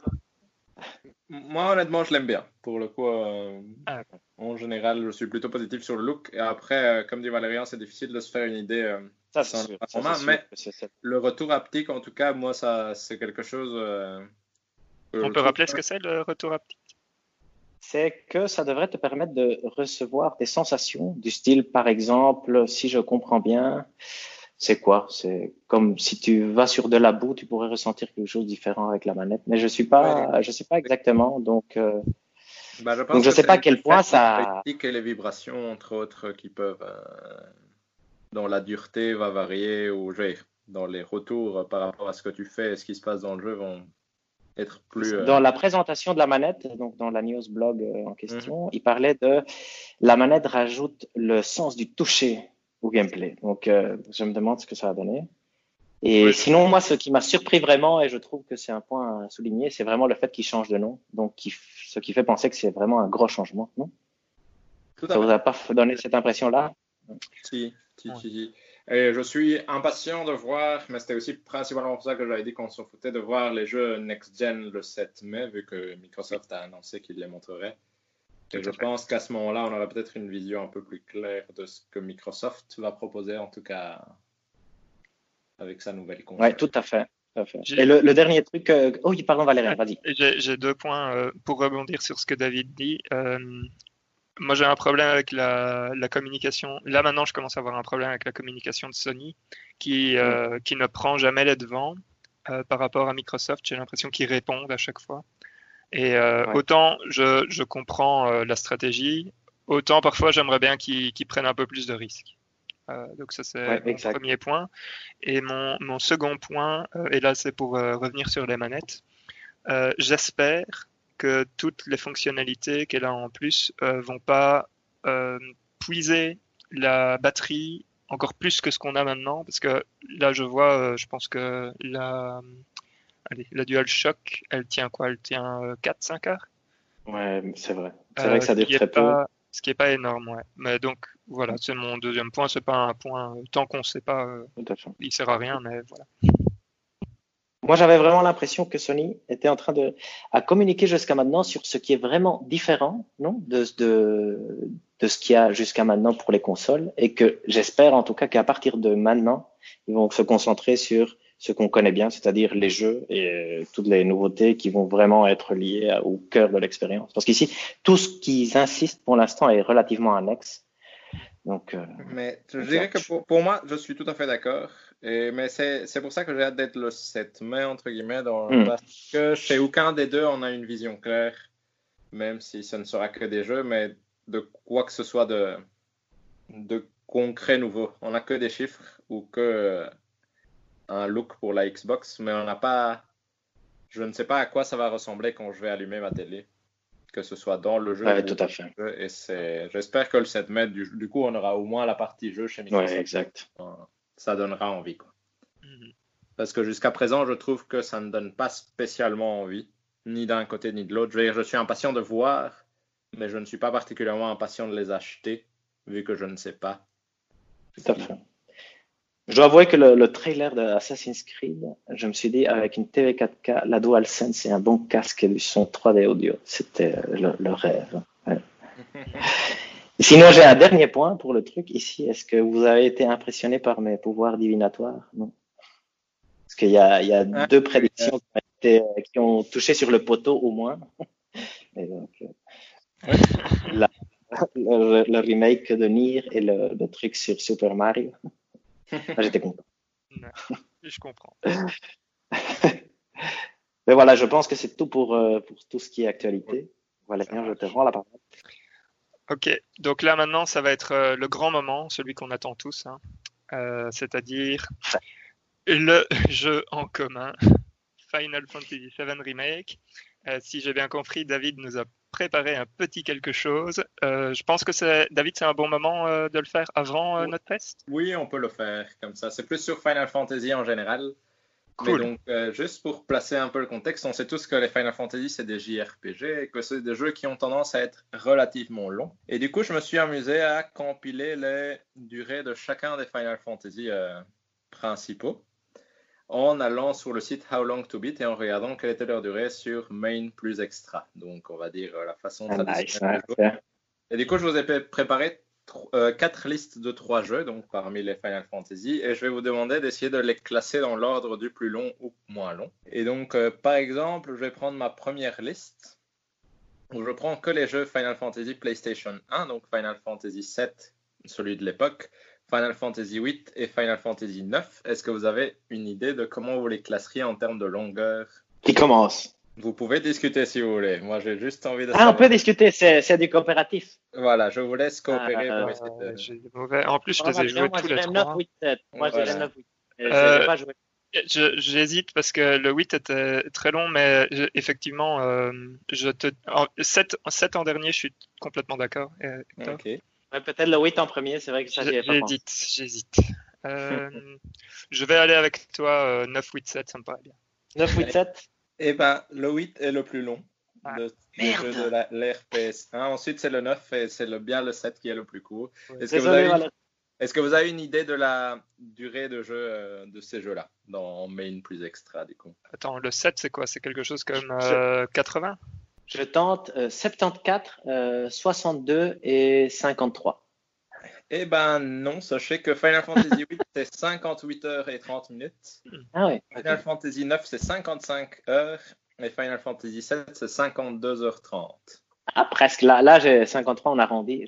Ça j'avais Et on passe à la deuxième liste qui pour le coup est les jeux Final Fantasy PS2. Je vais appeler ça comme ça en partie parce que j'ai dû tricher un peu, mais j'ai Final Fantasy XII euh, Zodiac Age, donc j'ai pris le, là pour le coup j'ai pris les remasters, les derniers. Ok. il, y a, il, y a, il y a l'accélération du temps, Hector. Final Fantasy. exact, ouais, exact. Là, mais là je suis euh, euh, bouleversé.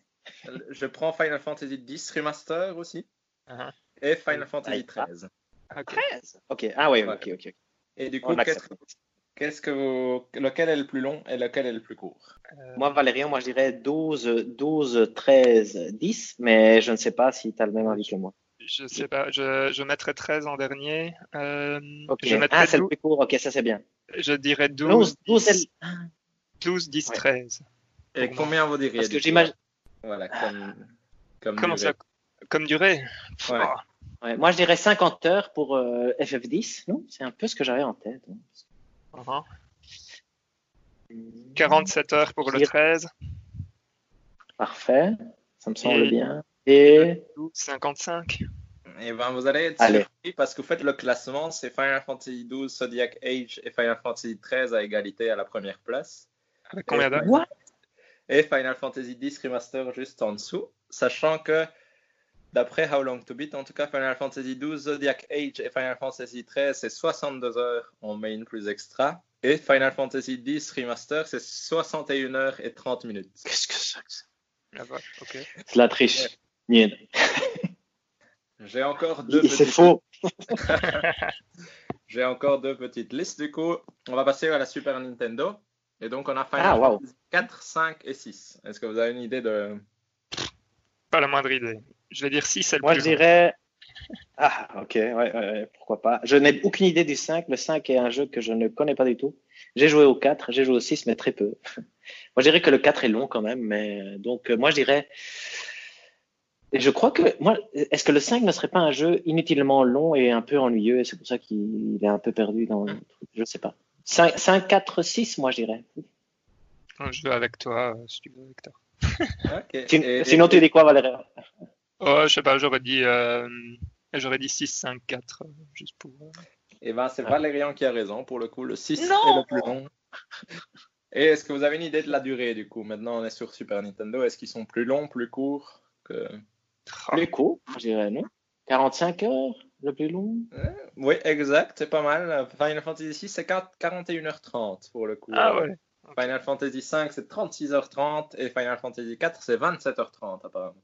Voilà, il est chouette. euh, Final Fantasy. T'as pris quelle version de Final Fantasy 4 Euh, celle, euh, Ah, celle de la Super Nintendo. Oh, Ah, ok, ok. ok. Parce qu'il y a sur 3DS et sur PSP aussi. hein Tout à fait. Et sinon, la dernière liste avec les jeux un peu plus annexes, on va dire, j'ai Final Fantasy 13 2, Ouais. Final Fantasy 10 2 et Final Fantasy Tactics. Oh, t'as même pas inclus le 15, David. ah, il est comme ça, hashtag en colère. Je le- Voilà, je- je- Il n'existe pas dans son cœur. Mais attends, voir, t'as dit le 13-2 Tactics et j'ai raté le dernier. 10-2. l'avant-dernier. Final Fantasy 10 2. Ah, le 10-2. ouais. 13-2 est le plus court, Tactique c'est le plus long et 10-2 est au milieu. Tactics, c'est le plus long, je suis d'accord. Euh... Attends, t'as dit quoi, toi, Hector? 13-2 le plus court. Ah ouais, moi je vais dire euh, Tactics euh, 10-2 et euh, non, pardon. Tactics 13-2 et puis 10-2. Eh ben, c'est bien. C'est Tactics qui est le plus long. Ouais, C'est FF10 Ah, ah. 2 qui est le deuxième plus long. Ah, ah oui, le- Ah, voilà, j'ai égalité, égalité. Et donc, selon vous, J'ai un point coup- bonus parce que j'ai deviné la longueur de. Voilà, Ouais, exactement. Et du coup, euh, ce qui est rigolo à voir, c'est que la durée a quand même augmenté au fur et à mesure de, du temps avec l'évolution. On est parti de Super Nintendo où les jeux avaient tendance à durer 30-35 heures. Cinq pour heures, arriver à la PS2 euh, et les FF13 où ça dure euh, 60 heures 60, dans leur remake, mais FF10 et FF Zodiac et FF12 dans leur jeu de base, c'est plus de 80 heures du coup. euh, c'est assez. Ah, ouais, ouais. Ah ouais. Et, Tactics dure combien donc? C'est 80 c'est ça? Tactics dure 60 heures. Ouais, c'est un super long jeu, ça. Et le 13-2 par curiosité Parce que j'avais en tête 25. Moi, pour le- 42. 42 heures. quand même, ok. ok. C'est quand même lourd. Hein. Et FF10 Ouais, c'est- 52 heures apparemment. Et euh, rien à voir, mais donc on est peut-être un peu obligé d'en parler, mais le 15, c'est euh, 56 heures, si vous voulez savoir. Ah ouais, ok, ok. Lequel Ignace? Et juste par curiosité, du coup, FF7 Remake est marqué comme durant 41h30. Je suis d'accord. Ah, hein Tu as, tu as mis combien de temps, toi, Valérien Euh, ah ouais, je voulais, je voulais qu'on aborde ça un peu euh, plus, plus loin. Après. On peut Euh, l'aborder plus loin. Parce que donc, euh, effectivement, moi j'ai fait aussi, j'ai fait aussi, j'ai préparé un petit truc euh, pour vous. Euh, mais attention, c'est donc avant qu'on rentre dans le vif du sujet, euh, donc ça va être un petit quiz. Ah, Alors le quiz est euh, cette fois-ci vraiment tourné sur Final Fantasy VII. Et donc, euh, les réponses possibles sont original, remake ou les deux. ok, très bien. Alors, je vous, je vous donne un exemple. Hein. Ça, c'est, donc là, on joue pas. Mais donc, exemple, la Materia Ifrit. Donc là, je vous écoute. Euh, dans les, deux. Dans les deux. Les deux, voilà. Donc ça va ressembler à ça. Ok. Ok. J'ai une dizaine de points. Nice. Alors, je vais, je vais prendre le, je vais prendre le score. Hein. Donc euh, le premier qui répond, euh, ça va être un peu le bordel, mais c'est pas grave. Ok. aura 100 points. Alors vous êtes prêts? Oui. Ennemi, l'ennemi bandit. Les deux. C'est correct. Hector. La Materia Gravité. Les deux. Remake. Euh, c'est faux, les deux, c'est que dans l'original. Ok. Merde euh, L'ennemi Blougou. Remake. Euh, l'original? Les deux. Je me souviens même Ok. La Materia Terre. Les deux. L'original? Bien joué, David. Mmh. L'ennemi Ragarou ou en anglais Werrat. Les deux. Euh, les deux. Il est que dans le remake. Ah, étonnant. c'est un ennemi qui vient de Final Fantasy VI. En fait. Ok. Euh, l'ennemi Maison de l'Enfer. Les deux. Les deux. Ouais, correct, David. Euh, la Materia Bahamut. Les deux. Non. L'original. Qui a dit ça? Euh, C'est Hector. Hein. Ouais, c'est correct. Ouais, ouais. Les deux, les deux. Bien. Dans FF10, Bahamut apparaît super tard. Mais bon, mm. c'est l'effet que... La Materia Talent de l'ennemi.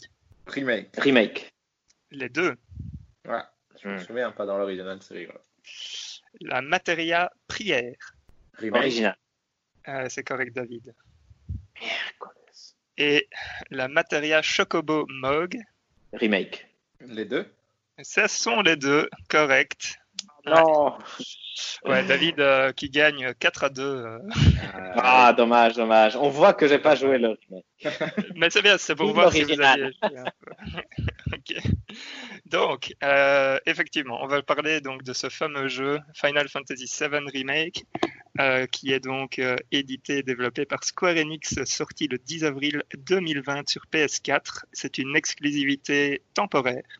À noter qu'il s'est vendu à 3,5 millions en euh, donc il y a eu 3,5 millions de ventes en 3 jours, ce qui en fait le meilleur lancement sur PS4.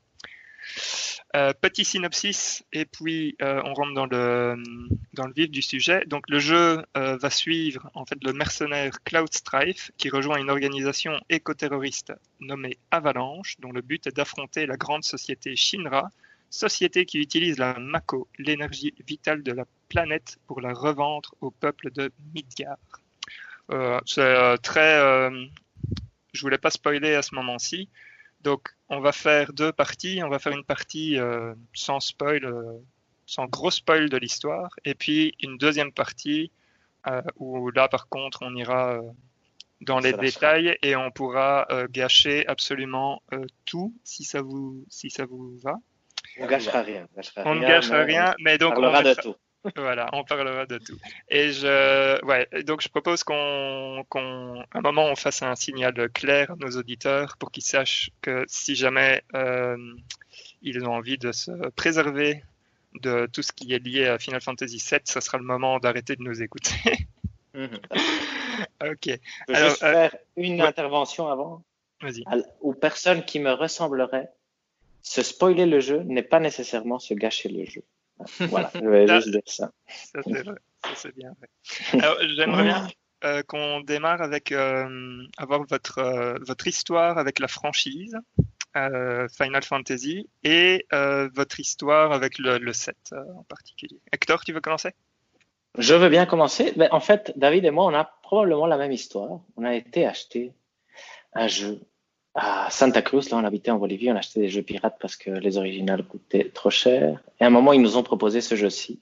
On l'avait acheté pour Noël, on a commencé. Le jeu plantait si tu changeais le nom de Tidus. C'était FF10. Et aussi, si tu changeais le nom de Tidus, euh, sur PS2, donc le jeu. Si tu changeais le nom de Tedious, je sais pas pourquoi cette version pirate plantait. Et donc pendant longtemps, on n'a pas beaucoup joué. Et après, David a commencé à le jouer sérieusement et on l'a fini plus ou moins ensemble quand on est arrivé en Belgique, je crois. Non, David? Je pense, ouais.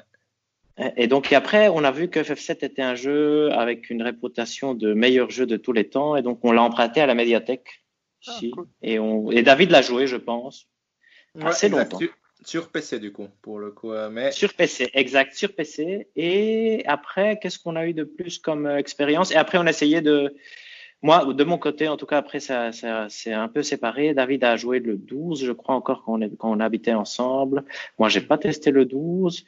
Et moi, j'ai un peu testé les vieux, le 4, le 6, en essayant de. On a acheté le 3 sur 3 sur DS.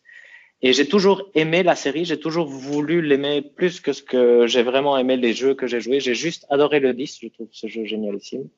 Mais le reste, tous m'ont passé un peu à côté, essentiellement parce qu'on habitait, jusqu'au 13, on habitait ensemble avec David et David les jouait en premier et après moi je jouais pas spécialement. Donc David, je te laisse euh, aller plus en détail parce que tu as plus joué que moi finalement dans la série FF. Euh, ouais, exactement. J'ai, disons que avant de, euh, j'ai plus ou moins la même histoire de début que Hector. J'ai un peu plus joué à FF dans le sens où j'ai fini le 12 et le 13 en plus. J'ai joué en bonne partie au 6, mais j'ai jamais touché au 4 ou au 5. Je pense avoir joué au 3 sur DS, mais ça, c'est des souvenirs un peu lointains. Et j'ai joué au 15 que je n'ai pas fini. Mais. T'as pas fini? Le 15, non, pas du tout. il s'est arrêté. Ah, t'as euh, arrêté? Oh là là Mais. Et, au fait, Final Fantasy, c'est rigolo parce que j'ai joué à ça donc quand on était arrivé en Belgique. Je devais avoir quoi, 14 ans, 13 ans, quelque chose comme ça.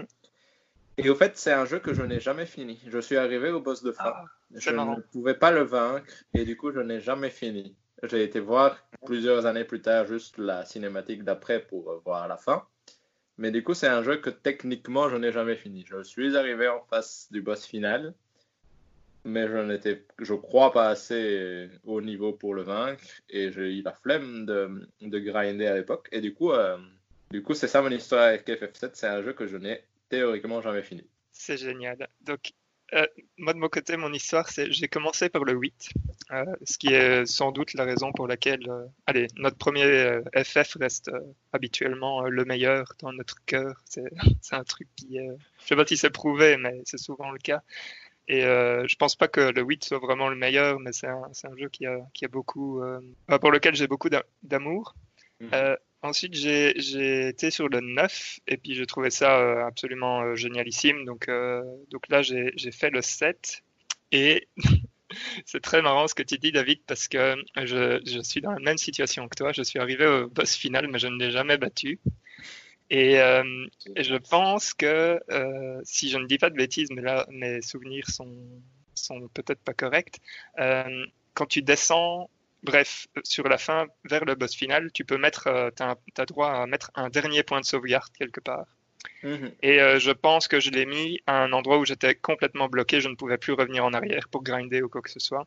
Donc, euh, donc j'ai abandonné l'idée de, de, battre euh, ce boss. Mais donc, donc voilà, c'est un peu ça. Et puis bien sûr, après ça, j'ai joué, j'ai un peu joué au 6, mais j'ai pas une grande connaissance de celui-là parce que je l'ai jamais fini et je suis, je suis pas arrivé très très loin. Et sinon, 10, 12, le 10-2, j'avais joué aussi et fini. le 13 et le 15 sont donc tous ceux que j'ai joués. Ok. Ni le 13-2 ni le 13-3 chez nous. Donc le 13-2, euh, on l'a joué un peu avec ma femme, mais on, je pense qu'on a mis quoi 10-15 heures dedans. Donc, euh, ok. Bon, voilà, ok, ça allait, mais c'était pas, c'était pas non plus euh, très fou. Est-ce qu'on passe tout doucement sur la bête On peut. Voilà. Est-ce que vous voulez partager un peu votre expérience? Donc, euh, je, veux, je, veux, revenir sur ce que David a, a demandé tout à l'heure. Vous avez joué combien de temps? Qu'est-ce que vous avez fait dedans Et s'il y a moyen d'avoir votre première impression quand vous l'avez lancé Au moment de le lancer, qu'est-ce que ça vous a fait? Est-ce que, est que, vous avez vécu quelque chose de, de particulier ou pas? Euh, moi, pour, de mon côté, je l'ai fini et j'ai fini ça en 32 heures, en tout cas d'après le, compteur horaire euh, du jeu lui-même. David. Mhm. Il s'améliore en RPG. T'as vu ça? Et, je trouve que le début du jeu. l'effort action. Le début du jeu est vraiment un très chouette début et du coup, euh, m'a laissé une très bonne impression quand je l'avais lancé. Mais en soi, c'est comme la démo, en soi, que ce soit la musique ou la mise en scène. Je trouve que c'est vraiment une partie qui fonctionne bien.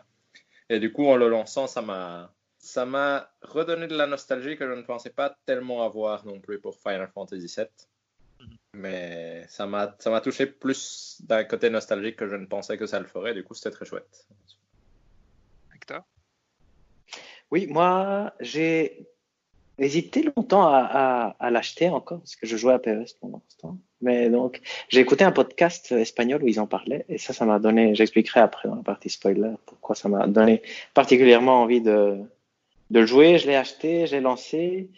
J'ai vu l'image, je trouve que l'image d'intro avec euh, l'épée, ça je pense pas que ce soit un spoil, mais donc euh, qui rappelle l'illustration du début du, du, jeu original, mais super fort et la musique qui est super, qui est incroyable, la musique du prélude, les meilleures musiques, surtout cette version retravaillée qui est vraiment incroyable ici, je trouve. Ça a vraiment lancé dans le truc. J'ai joué jusqu'à la fin du, jusqu'à tuer le premier boss. Et jusque-là, j'étais vraiment complètement dedans. Après, euh, le jeu n'avait pas encore fini d'installer, donc j'ai pas, pas été euh, sur la suite. Et j'ai, moi, j'ai joué pas beaucoup en fait. J'ai joué trois heures et demie, ça doit être, et je, je suis arrivé, je crois, à la fin du chapitre 3, je pense. Je suis au milieu du chapitre 3 peut-être. J'ai pas fini explicitement le chapitre 3. Je suis là où il y a le bar avec Tifa. Mhm. Et j'ai joué à des jeux de dard ce matin, juste quand Ivan s'est réveillé. Ben, je trouvais le jeu de dard très sympa. Mais bon, voilà, ça c'est plus ou moins. Yes. De mon côté, euh, donc je, je fais, euh, je l'ai fini aussi. Je suis à, attends, euh, au moment où je l'ai fini, je pense que j'étais à 41 heures. C'est possible. Je regarde, je vérifie en vitesse si ça ne vous dérange pas. tout, c'est 40 5 heures. Oups. Non, 45 heures. Pas mal. Ouais, ouais. Mais j'ai pris. Enfin, je l'ai, je l'ai mangé en, en quelques jours. C'est vrai, ça je me souviens. ouais, des 4 jours d'affilée où on avait. Où on était tranquille, mais bon. Euh, ouais, et donc le, pour euh, mon, euh, comment dire, euh, mon impression euh, quand je l'ai lancé, c'est un peu la même que David. Quoi. En fait, je me suis dit, mince, c'est un peu, enfin, c'est la même chose que le démo, mais je m'en doutais. Euh, mais ça m'a quand même euh, remis euh, bien dedans et, et ça m'a refait penser à ce que j'ai vécu à l'époque quand j'y ai joué. Et je trouvais ça. bref, la nostalgie est, est, puissante. L'image du début ne vous a pas marqué en particulier? Moi, déjà, j'ai trouvé ça super bien. Parce que ça, il n'y avait pas dans la démo aussi. Qu'est-ce que tu veux dire l'image? Tu veux dire le, Il y a l'épée. Il y a un moment, il y a l'épée où tu peux mettre new, load, continue. Oui, c'est ça. ouais, le menu.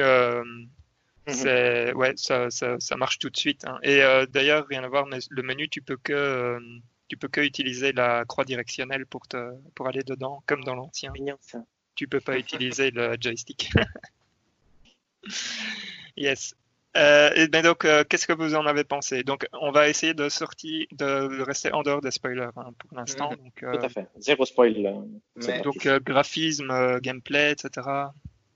Qui veut commencer Si je devais donner un ressenti général sur le jeu, je dirais que c'est un jeu. En général, j'ai trouvé ça très chouette, mais je trouve que pour chaque point positif qu'il a, il vient avec sa part de son côté négatif aussi, ou son côté très euh, rustique sur certains côtés. Et du coup, euh, j'ai un peu, j'ai bien aimé beaucoup de choses, mais à chaque chose que j'ai aimé, j'avais un petit point négatif à venir toucher qui, ce qui m'a étonné un peu à certains égards, je veux dire. Je vois ce que tu veux dire.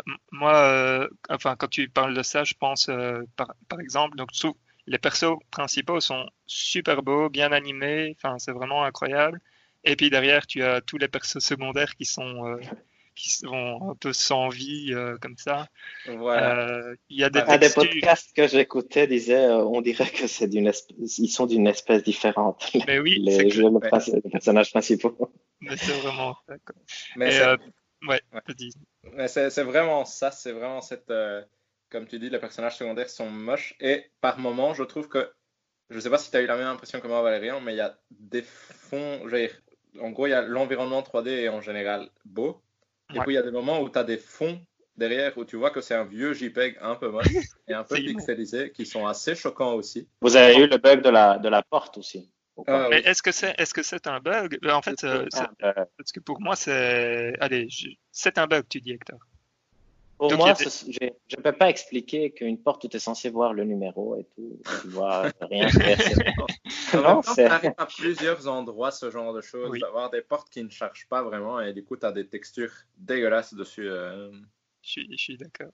Euh, euh, pour euh, pour les gens qui nous écoutent, on parle de, de la, enfin, en particulier, on parlait de la porte de la chambre de Cloud justement dans le chapitre. Une scène de début, voilà, où il arrive à sa porte et la et la porte, c'est vraiment une texture de PlayStation 1. Donc, c'est impossible de ne pas le voir. Je suis d'accord. Mais du coup, c'est ça qui est rigolo, c'est qu'au niveau graphique, je trouve qu'il y a des côtés magnifiques. Les persos principaux, je trouve, sont magnifiques. Mais il y a comme, comme vous dites, il y a des côtés où tu es là, mais pourquoi est-ce que ce truc-là est si moche hmm. Et comment ça a pu rester aussi moche alors qu'il y a des choses si bien faites qui... Ouais, je suis complètement d'accord. Est-ce qu'on a, est qu'on a envie de dire quelque chose sur la musique à part le fait qu'elle soit exceptionnelle? Mais encore une fois, je trouve que la musique est exceptionnelle par moment quand elle reprend les thèmes de, du FF original, mais il y a des chapitres où elle s'amuse à faire des trucs nouveaux et c'est vraiment pas spécialement joli, je trouve. Tu as des exemples, David? Euh, Il y a un chapitre où tu te balades avec Aeris en particulier, hmm. dans un tunnel euh, éboulé, et je trouve que là, la musique est honnêtement après cinq minutes, j'en avais marre de cette musique et ça a duré tout le long de ce chapitre-là. Et je trouvais quand même thématiquement, elle n'avait pas tellement sa place à l'endroit. Et du coup, c'est ça qui m'a fait rire, c'est que j'ai trouvé la musique en général, quand elle reprenait les thèmes de FF7 originel, fantastique. Mais il y a quand même quelques musiques où j'étais là, eh, pourquoi mettre. Euh, Pour info, euh, donc Ouais, ça j'ai oublié de le dire, mais donc j'ai rejoué euh, FF7 euh, l'original euh, pour refaire toute la partie qui était couverte mm remake. Et donc deux, deux, points sur ce que tu dis. Donc cette partie-là, il faut savoir qu'ils l'ont ils l'ont créée à partir d'un écran. parce que donc dans le dans l'original c'est un écran où il faut passer comme ça et ici ça fait je sais pas ça fait deux trois heures quelque chose comme ça peut-être peut-être pas 2-3 heures. Pour bah David, ça, fait, une bonne heure en tout cas. Voilà, ouais, ok. ça dépend comment on le joue. Euh, mais et je, je suis pas sûr. Je pense que derrière euh, le, le, thème qu'il y a, en fait, tu retournes, tu, tu, retrouves pardon le thème original, mais il est, il est, il est bien caché. Quoi. Mais je, je pense, j'ai peur de dire une connerie, mais je pense que la musique qui est là, c'est, enfin, dedans, il y a quand même euh, le thème. C'est bien possible, hein, mais je trouvais par exemple ce thème-là et ce moment-là, c'est après deux minutes, je me suis dit tiens, j'en ai un peu marre de cette musique-ci. Mais euh, soyons honnêtes, quand tu joues à l'original, il y a des thèmes qui sont euh, qui sont immondes. Hein, mhm, tout à fait.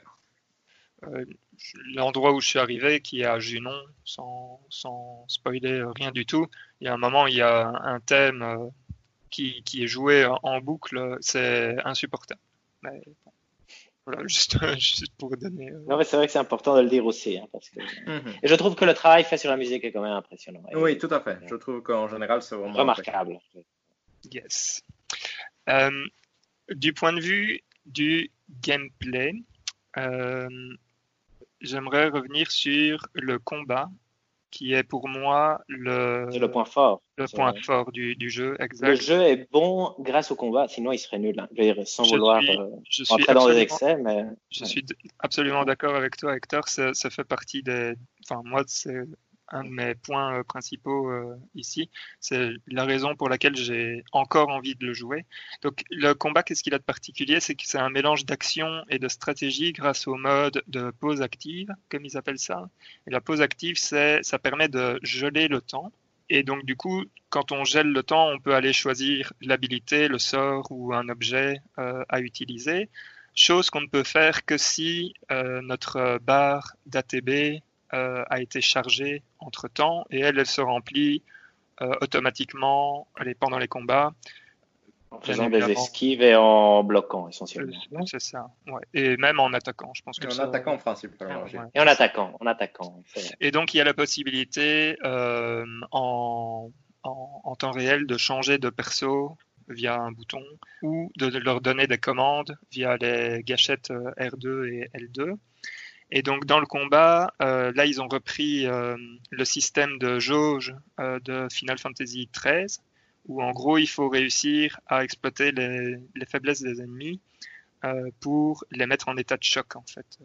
Donc on, on monte une, une, jauge, et une fois qu'ils sont en état de choc, ils commencent à prendre plus de dégâts. Ici je pense que c'est 160% euh, des dégâts qui sont faits une fois qu'ils sont en état de choc, quelque chose comme ça. Et donc on a un certain temps pour appliquer le plus de dégâts possible, comme ça. Qu'est-ce que vous avez pensé de ce système-là? Moi j'ai trouvé qu'il était chouette. Et je pense que j'ai moins accroché que vous deux, honnêtement. J'ai mis un peu de temps à rentrer dedans. Je trouve que ce mélange action et on va dire euh, tour par tour dans le sens euh, ATB fonctionne, mais l'intelligence artificielle de tes alliés ne faisant littéralement rien quand tu ne les contrôles pas, tu es vraiment obligé au final de faire trois attaques, faire une action avec ton ATB, changer de personnage, faire tes trois attaques, faire ton action. Et ça m'a mis un peu de temps à, rentrer dedans et à prendre ce rythme-là, honnêtement. c'est ce que, c'est ce que j'ai écrit. Moi, j'ai trouvé que le combat était vraiment super, super génial, mais qu'il fallait un, un temps d'adaptation. En fait. Euh, c'est vrai. Mais c'est, et c'est ça qui est intéressant, je trouve, c'est qu'il est, c'est un système vraiment nouveau. C'est, si ce remake-ci va être euh, euh, remémoré par quelque chose autre que ce qu'on rentrera dans la partie spoilers, euh, ce, ce, sera grâce à son système de combat qui donne envie d'être utilisé tout le temps presque. Je veux dire, tu peux imaginer des jeux où tu jouerais parce qu'il y a ce système de combat-là, tellement il est, je trouve sincèrement réussi. Il, y a, il est améliorable, bien sûr, comme David dit, mais je pense que même ce truc de devoir changer et tout ça, ça donne même envie d'être plus stratégique, ce n'est pas vraiment le mot, mais de savoir de micro-gérer ton équipe tout le temps. Et donc, euh, moi, moi ça, j'ai très peu joué et j'ai joué une partie sans combat qui est longue, qui est la partie euh, du chapitre 3 que j'ai trouvé euh, impossible de faire pire presque. Mais euh, parce que j'avais envie de jouer au combat et, je, et donc euh, et donc j'aime beaucoup le combat. Je trouve ça vraiment très bien et je trouve non seulement qu'il est bien, mais c'est vraiment quelque chose de nouveau et qui qui vaut la peine. Le jeu vaut la peine grâce à son combat, même dans le dans le métaverse des jeux vidéo. C'est intéressant parce que moi je suis vraiment moins positif que vous à ce niveau-là. Je trouve que par exemple le fait de ne pas pouvoir changer de matériel en combat même fait que si tu n'as pas la bonne matériel, un combat va juste être long et pénible. Mais ça, tu pouvais pas le faire dans l'original non plus, Non, tout à fait, tout à fait. Mais ici, c'est, très. Je il y a vraiment des moments où des combats contre des mobs quelconques prennent parfois des durées très longues juste parce que tu n'as pas de la matériel en lien avec ce que tu dois faire. Et à ce moment-là, je trouve que le système de combat est juste long et pas très agréable à jouer, honnêtement. C'est vous l'avez joué en normal, facile euh? en... Oui, en normal. Normal. Normal aussi. Yes. Et euh, qu'est-ce que je voulais euh, dire? Vous avez trouvé la difficulté comment en général? Moi, pour l'instant, pardon. Je, parle moi, pour l'instant agréable. Je trouvais que c'était bien rythmé. J'avais eu du mal dans la démo pour battre le boss. Ici, j'avais mieux compris comment le jeu fonctionnait, donc ça a été plus facile. Et ça avait été juste la bonne longueur. Peut-être un tout petit peu trop long, mais jamais euh, vraiment en péril de mourir. Donc, euh, pour l'instant, agréable, mais encore une fois, j'ai joué trop peu, probablement, pour avoir un vrai avis. Donc, euh, David? Moi, en général, ça allait. Je suis honnêtement, sur l'ensemble du jeu, je pense être mort 5-6 fois. Mhm. Je pense que trois de ces fois-là sont contre des mobs random euh, à des moments où justement je n'avais pas la bonne matériel. Hashtag en colère contre les matériels. Voilà. Mais, un truc personnel. non, mon deuxième point est plus un hashtag en colère, mais je pense qu'on ne peut l'aborder que dans la partie spoiler. Mais il y a un combat de boss que je trouve mal fait mhm. et que j'aimerais aborder dans la partie spoiler. Mais là, c'est un point de difficulté entre guillemets qui n'est pas si difficile que tel difficile en tant que tel, mais je trouve qu'avec le système de combat et la façon dont tu dois le combattre, ça ne fonctionne pas très bien. Et du coup. Euh, euh, tu, tu, fais penser, ça c'est un truc que j'ai trouvé effectivement, le système, euh, tu vois, pour casser, enfin vous voyez, pour casser la barre de, de l'ennemi, là, pour mhm. pouvoir mhm. lui faire plus de dégâts, contre les boss, effectivement, moi j'ai eu deux, trois fois le problème où juste avant que j'allais la casser, euh, j'arrive au moment où je vais la casser et il y a une cinématique euh, parce qu'on arrive dans une deuxième phase du, du boss et il faut tout recommencer depuis le début. Ah oui. J'ai été méga Ah, frustré quelques fois. Ben, en plus, ça arrive euh, quelques fois comme ça. Ça arrive quelquefois, oui. J'ai eu ouais. pareil. Et ça, ça j'avoue que j'ai moins apprécié, mais bon, après, derrière. euh, je veux dire, ça n'en- ça n'enlève rien au fait que le système en lui-même est, est chouette. C'est juste que j'ai trouvé ça dommage que les boss euh, puissent euh, le contourner grâce à, leur, euh, à leurs autres phases. Quoi. Euh, Est-ce qu'on a des autres points qu'on sait aborder sans spoiler? Euh, moi, je trouve en tout cas que le- vu que ça fait partie du système de combat, le système de matériel est très chouette. Le, le fait de pouvoir attribuer Oui. n'importe quel sort à n'importe qui Oui. et de pouvoir changer facilement, ça c'est quand même chouette, même si personnellement j'aurais bien aimé pouvoir changer en cours de combat pour euh, pouvoir justement peut-être s'adapter mieux en cours de combat, que ce soit contre un boss ou contre des mobs. Mais je trouve qu'en tout cas il fonctionne très bien et c'est et c'est vraiment très chouette.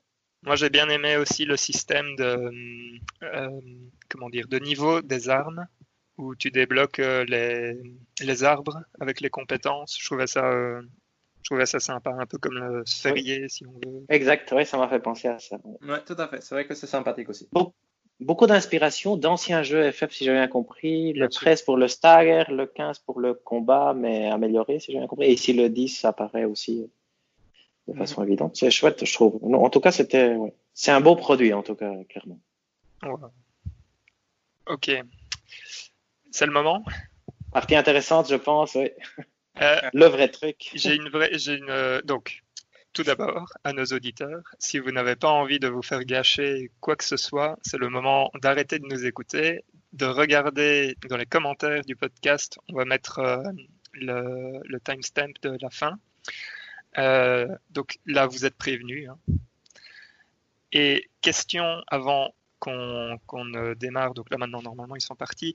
Mais question avant qu'on démarre ceci. Est-ce que vous voulez le faire euh, une partie spoiler euh, soft et une partie spoiler hard ou on va tout de suite dans le hard? Euh, moi, je dirais de laissons libre cours à notre discussion parce que moi, j'ai des griefs encore. Je vais- Moi, j'irais dans le hard direct. Voilà. euh, ah Moi- ouais. Mais, euh, moi, moi, je- Mais- moi, j'aurais mais fait c'est la même en idée fait. que David. Voilà, c'est la même idée que David. hein. Donc, on, on discute, mais on se bride pas parce qu'on est dans une des parties ou l'autre. C'est c'est ça, Ça que je voudrais dire. Parce qu'à un moment, j'aimerais bien, enfin, ju- juste, euh, bon, si vous n'avez pas envie, euh, vous me le dites aussi, mais j'aimerais bien juste reparcourir tous les événements de ce qui s'est passé euh, avant euh, le début du jeu. Oui, tout à fait, ça c'est Et important. ça, ça va être very hard euh, en termes de spoiler. Spoiler. Ah oui, mais alors on continue notre discussion Donc, maintenant on et on passe. en soft. Ah, ouais, ok. Voilà, exact. Parce Ok, que, Donc ici on parle pas, juste pour, on parle pas de la fin ni Oui, de. exact. Ouais, Ah. On spoil les événements du jeu, mais. Du jeu sans la fin ni euh, du jeu original encore, vraiment. pa- Oui, exact. Ok, parfait. je, je vais, je vais émettre un petit grief que j'ai eu contre l'écriture du jeu. Je trouve qu'il y a Vas-y, des vas-y. cinématiques très chouettes, mais je trouve que tout le début du jeu, il y a une étrange impression d'avoir un personnage qui ne répond que par oui à tout le monde et qui pourtant gagne l'intérêt de tout le monde de façon insensée. Moi, j'ai vraiment eu ce côté-là. J'étais là où ceci ne fonctionne que parce que c'est un animé, entre guillemets, mais avoir le personnage qui répond oui et toutes les filles qui lui tombent dans les bras, j'étais là, ouf, c'est quand même euh, un peu rude pour, euh, pour que D'ailleurs, petite remarque, ceci ne fonctionne que parce qu'on connaît FF7, moi je crois. Dire, Plus que parce que c'est un animé. C'est probable, ouais. Et dans le set, Et, euh, et je reviendrai dans la partie spoiler hard, le pourquoi je dis ça, mais moi j'ai un avis. Dans la partie, euh, pardon, dans, dans l'original, euh, il n'est pas très loquace non plus. hein. Non, non, tout à fait, tout à fait. Mais c'est plus choquant, je trouve, quand tu vois les personnages et leur façon de réagir de vive voix dans ce remake-ci. Je trouve que c'est plus choquant, entre guillemets, l'intérêt qu'il arrive à sprite qui répond oui, non, c'est finalement pratique vu que c'est juste un écran, un texte qui défile, non? Voilà. Quand c'est quand c'est un personnage presque photoréaliste. Et, et- ça m'a pas, ça m'a pas profondément dérangé, mais ça m'a choqué, entre guillemets, dans le sens où je m'en suis rendu compte quand j'y jouais au début, où j'étais là, c'est quand même pas très crédible, entre guillemets, crédible étant le, Mhm. euh, n'étant pas le, le truc le plus réaliste du monde, mais je trouvais que ça, ça me faisait un peu sortir du, de l'ensemble, même si c'est amusant. Euh, Moi, je vais, je vais juste euh, donner un point là-dessus parce que tu, tu abordes, euh, et c'est c'est intéressant, euh, la- les performances euh, des, des acteurs, en fait.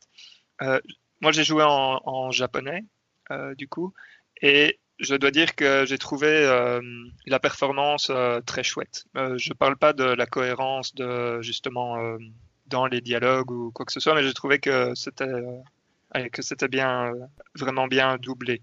Pour Je le coup. suis d'accord avec toi. Et c'est un truc auquel, duquel j'avais peur à la démo, parce que Oui. parfois ça avait tendance à être un peu, euh, on va dire, trop exagéré. Et je trouvais qu'ici, au final, ça fonctionnait très bien dans, dans l'ensemble de la durée du jeu et qu'en effet, les performances étaient très chouettes pour le coup.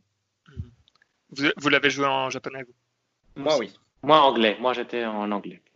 Et toi, Hector Mais je voulais, je voulais le changer en japonais d'ailleurs. euh, mais voilà, mais j'ai joué en anglais, effectivement.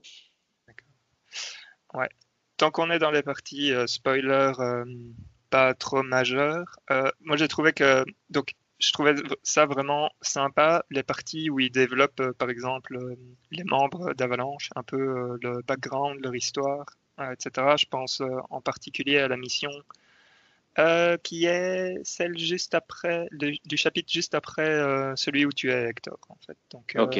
Et il va y avoir- en gros, dans cette mission-là, sans trop de détails, tu vas avoir de l'exposition sur la vie de Jesse, par exemple. Euh, mais donc, euh, ça, je trouve que d'un coup, ils deviennent un peu plus vi- vivants. Et sachant qu'ici, euh, allez, ils sont là jusqu'à la fin du, du, du jeu, ou presque, ça, ça permet de d'avoir un meilleur contact avec ces gens-là, je trouve. Tout à Euh, fait. C'est vrai que ces personnages-là, dans Mhm. l'originel, n'apparaissent presque pas au final. Ils sont là, mais tu les oublies très très vite. Quoi. Ouais. Et ce que je trouvais bien fait aussi, par rapport à l'original, ouais, pardon, vas-y. Ah, comme tu veux, Hector. Euh, moi, ma question est un peu à côté parce que j'ai entendu beaucoup de gens parler de, de Midgar comme étant super bien réussi. Vous, ça vous a plu le fait que, que quand on est, moi je suis juste dans le secteur 7, je pense, donc là c'est la partie pauvre. J'ai trouvé ça relativement mal fait. Je veux dire, euh, les personnages, dire, les NPC disent tout le temps la même chose. Si tu te balades deux fois au même endroit, tu reçois exactement le même dialogue. Tu as plein de dialogues partout. Je comprenais pas grand-chose. C'est peut-être la version anglaise qui n'est pas super bien. Mais j'ai entendu dans d'autres critiques que c'était très bien réussi. Et c'est vrai que d'un certain point de vue, c'est angoissant. Donc, comme euh, habiter dans un quartier pauvre, finalement. Donc, de ce côté-là, c'est réussi. Mais je ne sais pas si c'était l'objectif. Je ne sais pas si vous avez un avis là-dessus. Mais moi, ça fait partie des, choses que je trouve très archaïques. Ce les parties, euh, on va dire, monde ouvert, ou en tout cas où tu peux te balader par toi-même. Je trouve que ça fait très archaïque. C'est très, euh, comme dit Hector, tous les personnages disent plus ou moins tout le temps la même chose. C'est pas très beau à voir ou très intéressant. Ça donne pas spécialement envie de visiter. Et je trouve que du coup, ça ne fait vraiment pas le boulot pour les deux, trois fois où tu vas avoir des moments comme ça, de te donner envie de t'investir dans ce qui se passe vraiment. La seule raison pour laquelle j'ai fait toutes les quêtes annexes, c'était vraiment parce que je voyais dans le menu qu'il y en avait 6 ou 3 ou des choses comme ça et que du coup j'étais là, allez, on va les faire parce qu'il n'y en a pas beaucoup. Mais je pense que c'est vraiment pas un jeu qui arrive à te tenir avec ces quêtes annexes dans ces environnements-là. Et du coup, euh, pour moi, c'est peut-être la plus grande faiblesse du jeu. Hum, c'est ces côtés. euh, on va te montrer un truc super chouette et après on va te mettre des couloirs ou des parties vraiment inintéressantes, semi-monde ouvert, qui sont longues et qui ne servent pas à grand chose, je trouve. Je complètement d'accord. En fait, euh, je trouve que le jeu est le moins bon lorsque il est le plus ouvert. En fait. Tout à fait. Ouais. Quand il t'éloigne des combats, finalement, qui est la seule chose chouette. Oui, mais euh, tu vois, par exemple, quand tu quand tu es, euh, je sais pas moi, dans dans le réacteur, euh, je vais prendre euh, au début ou Mhm. même un peu plus un peu plus loin, ils, ils font un comment dire, dans le deuxième réacteur aussi, euh, tu as un- une sorte de mini donjon. Pour moi, ça, il n'y a aucun problème. Je, veux dire, le donjon sert à rien, c'est pas difficile euh, de, résoudre euh, entre guillemets l'énigme ou le, truc qui te permet d'avancer. Mais, donc là, là, j'ai pas de problème parce que c'est, vous voyez, c'est focus, on avance, on a les combats, il y a de l'histoire entre, pas de problème. Mais effectivement, comme dit David, c'est au moment où ça s'ouvre pour justement te donner la possibilité d'aller faire des quêtes annexes et ce genre de choses, où là, je trouve que le rythme est complètement cassé et, et en plus, euh, bah, comme tu le disais, Hector, euh, allez, le monde est pas si est pas aussi bien fait que ce qu'il pourrait l'être pour ce genre de choses en fait. Les interactions avec les autres personnages, etc. Pas... si je peux émettre mon hashtag en colère, ça m'a rappelé pourquoi je n'aimais pas du tout Final Fantasy XV. Sauf, que ici, les quêtes annexes sont un peu mieux contextualisées, du coup, ça a un peu de sens que tu les fasses. Non, FF15, je trouve que ça n'a aucun sens, mais c'est le même type de quête annexe, c'est-à-dire rien, et c'est juste un monde ouvert qu'avec ça. Et, euh, et du coup, oui, non, ça m'a rappelé les mauvais moments de FF15, pourquoi je ne l'ai pas fini? Euh, sinon, moi, je, trouvais quand même que le jeu, enfin, il y, a, deux trois euh, passages qui m'ont qui m'ont quand même bien fait rire. Euh, je sais pas, vous l'avez trouvé plutôt drôle ou triste, je sais pas. Comment vous avez trouvé l'ambiance du jeu je, trouve que ça varie beaucoup de chapitre en chapitre. Honnêtement, il y a des moments mignons, drôles, il y a des moments plus tristes, parce que chaque personnage a son type de caractère quand même bien marqué. Et du coup, dès qu'ils sont présents, je trouve que ça, Ouais. Moi, moi, je dois dire, euh, en fait, mais ça, ça, vient plus tard dans l'histoire pour toi, Hector, mais euh, la partie où on arrive, il y a euh, l'orphelinat, donc c'est le, c'est quoi, c'est le secteur 5 où habite Iris. donc il y a cette, cette prof qui, qui, travaille à l'orphelinat, et un peu plus tard, on va dans dans un dans une zone qui s'appelle le Wall Market euh, qui est euh, une sorte de zone de, non-droit euh, où, où, il y a plein de bars et des trucs pour s'amuser la nuit. Et là, je pense que près de le, près de l'Onibi, je ne mhm. sais même pas comment décrire ce que c'est, c'est une sorte de cabaret. Ouais. ouais, tout à fait. donc là, il y a moyen de retrouver justement, je pense, la, la, prof qui est là, habillée justement en abeille qui est euh, derrière dans une allée. Je trouvais ça euh, marrant, quoi. Il y a plein de petits clins d'œil comme ça qui, qui sont utilisés. Euh. Et le, de nouveau dans le wall market, le massage des mains est un moment très, très, très drôle. non, mais je trouve que c'est pour ça que ce moment-là, par exemple, est rigolo en général, parce que tu vas aussi avoir le duel de, de faire des. Ah oui! Des, des comment est-ce qu'on appelle ça? Des... Les pull-up et les push-up. Voilà, euh, voilà exactement. Et du coup, ça va être tout un mini-jeu un peu idiot et encore rigolo à faire. Ouais, ça c'était cool. Mais après, par exemple, je trouve que en général, tu peux assez vite voir les archétypes, c'est-à-dire Aeris, c'est quand même un personnage plus joyeux, mignon. Tifa est un personnage plus triste, euh, ou en tout cas qui essaye de garder bonne face, mais qui est plus triste qu'autre chose. Barrett, c'est le personnage hyper intense, on continue, donc. Euh, je trouve que ça varie vraiment en fonction des chapitres que tu passes avec chacun. Mais oui, en effet, je trouve que ça arrive assez bien à jongler entre, les, entre le côté rigolo, intense, euh, plus calme. Mais c'est juste. C'est vraiment ces moments où le jeu décide de te ralentir un peu trop, sans raison particulière. Euh, pour, euh, pour ce qui est des pull-ups, David, la partie avec Tifa, mm-hmm. T'as trouvé ça difficile? Moi, j'ai trouvé ça euh, terriblement difficile. J'ai cru que j'allais jamais battre le troisième.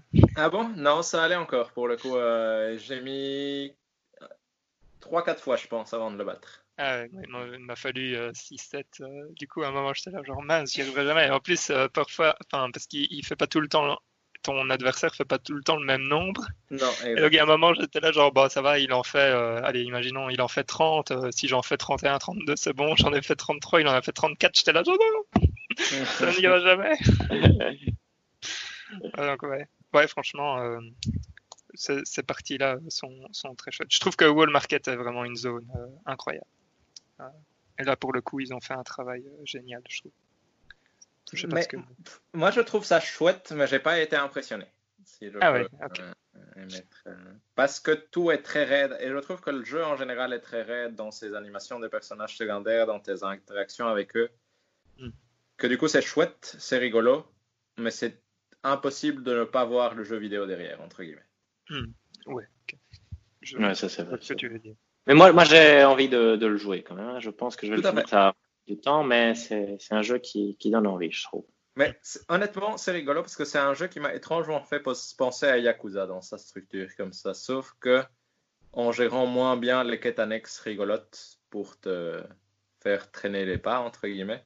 Mais je trouve que dans sa structure, c'est vraiment cette même idée de on va te mettre des gros moments de combat et, et des moments intenses et puis des moments plus calmes où euh, tu vas pouvoir faire tes quêtes annexes, sauf qu'ici elles sont pas très intéressantes.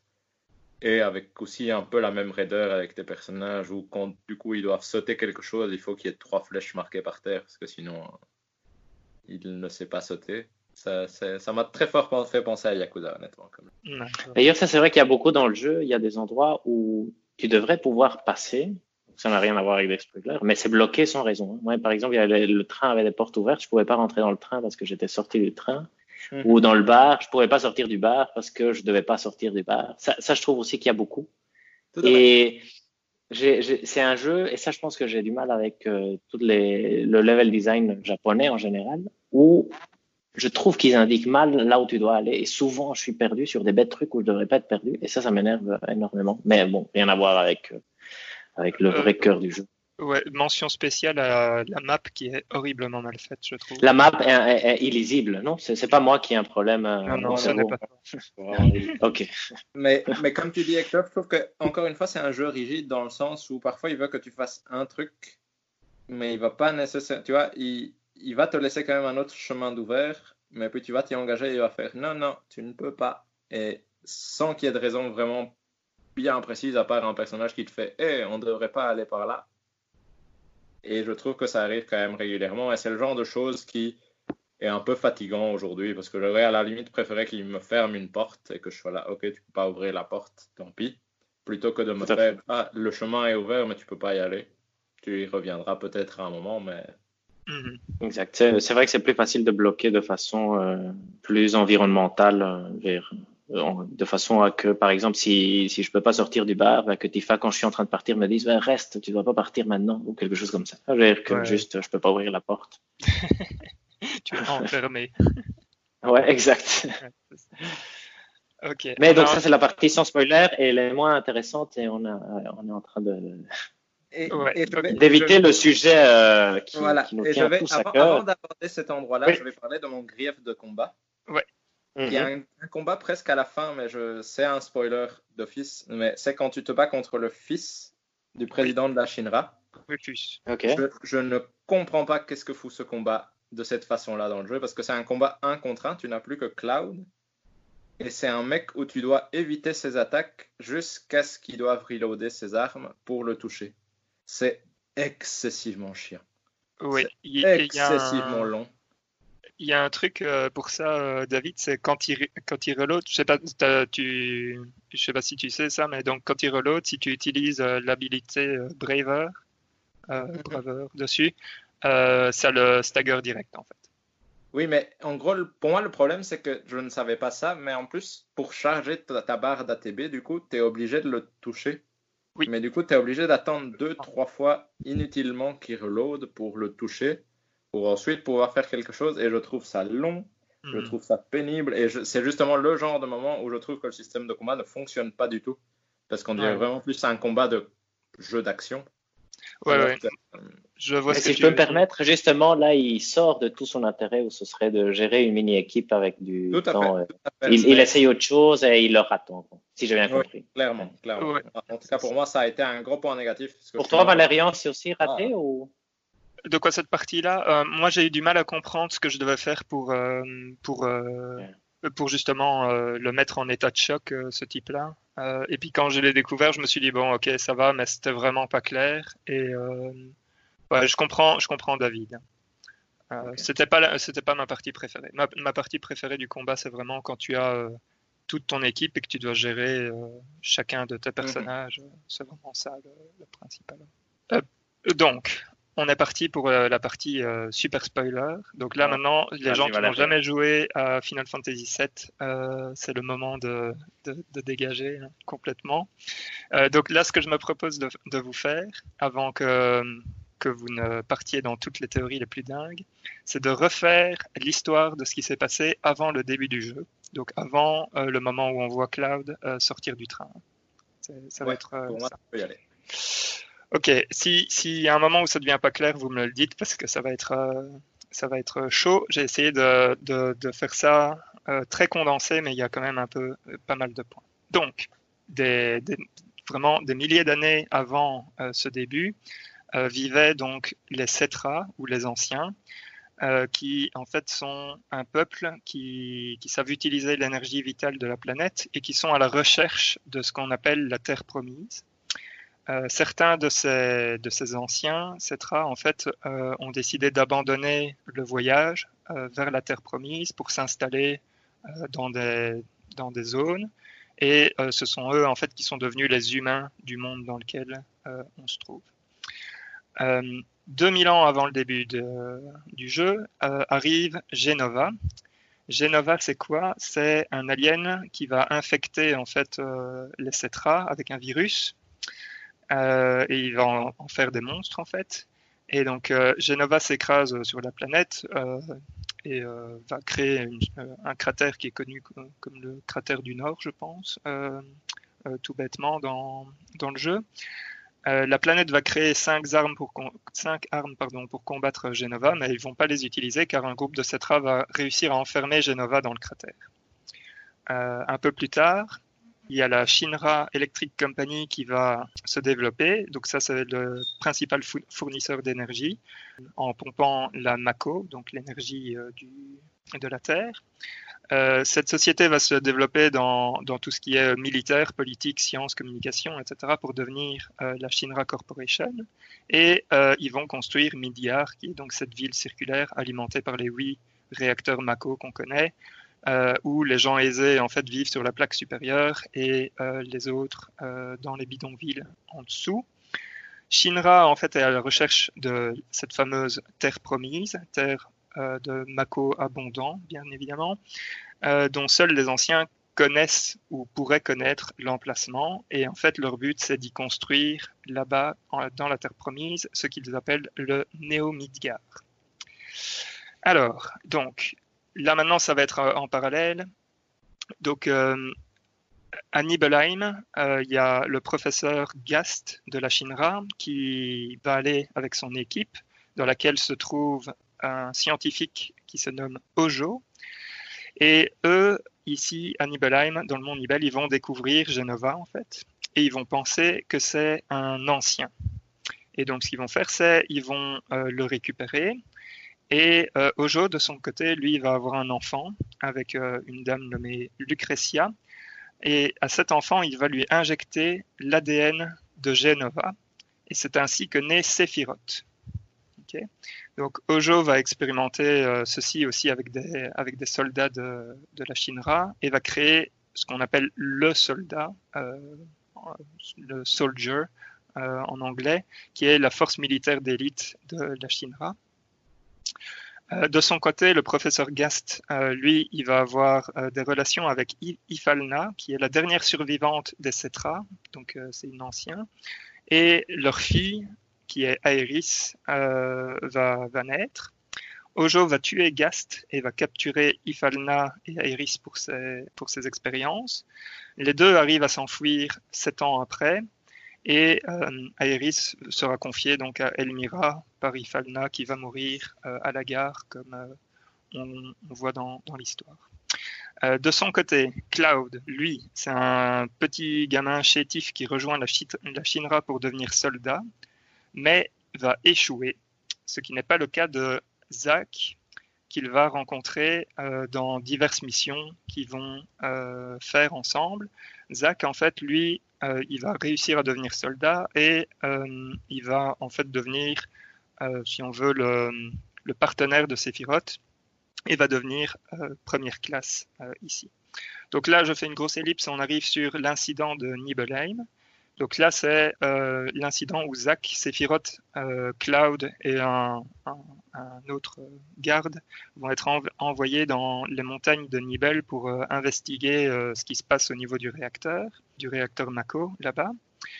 Et alors, euh, durant cette visite, qui est donnée par Tifa, qui est en fait le guide de la visite, euh, Sephiroth va trouver bah, Genova et va commencer à douter de ses origines, car en fait, on lui a dit que sa mère s'appelait Genova et est morte à sa naissance. Euh, voilà, donc là, il va devenir fou et il va complètement brûler Nibelheim. donc, il va brûler en fait la mère de, de Cloud euh, ensuite, il va partir pour aller essayer de récupérer Genova. en partant là-bas, il va tuer le père de, Tifa, qui se trouvait dans le réacteur avec Tifa. Il va blesser Tifa, après avoir tué son père, donc. Zack va essayer de le stopper, mais va se faire blesser également.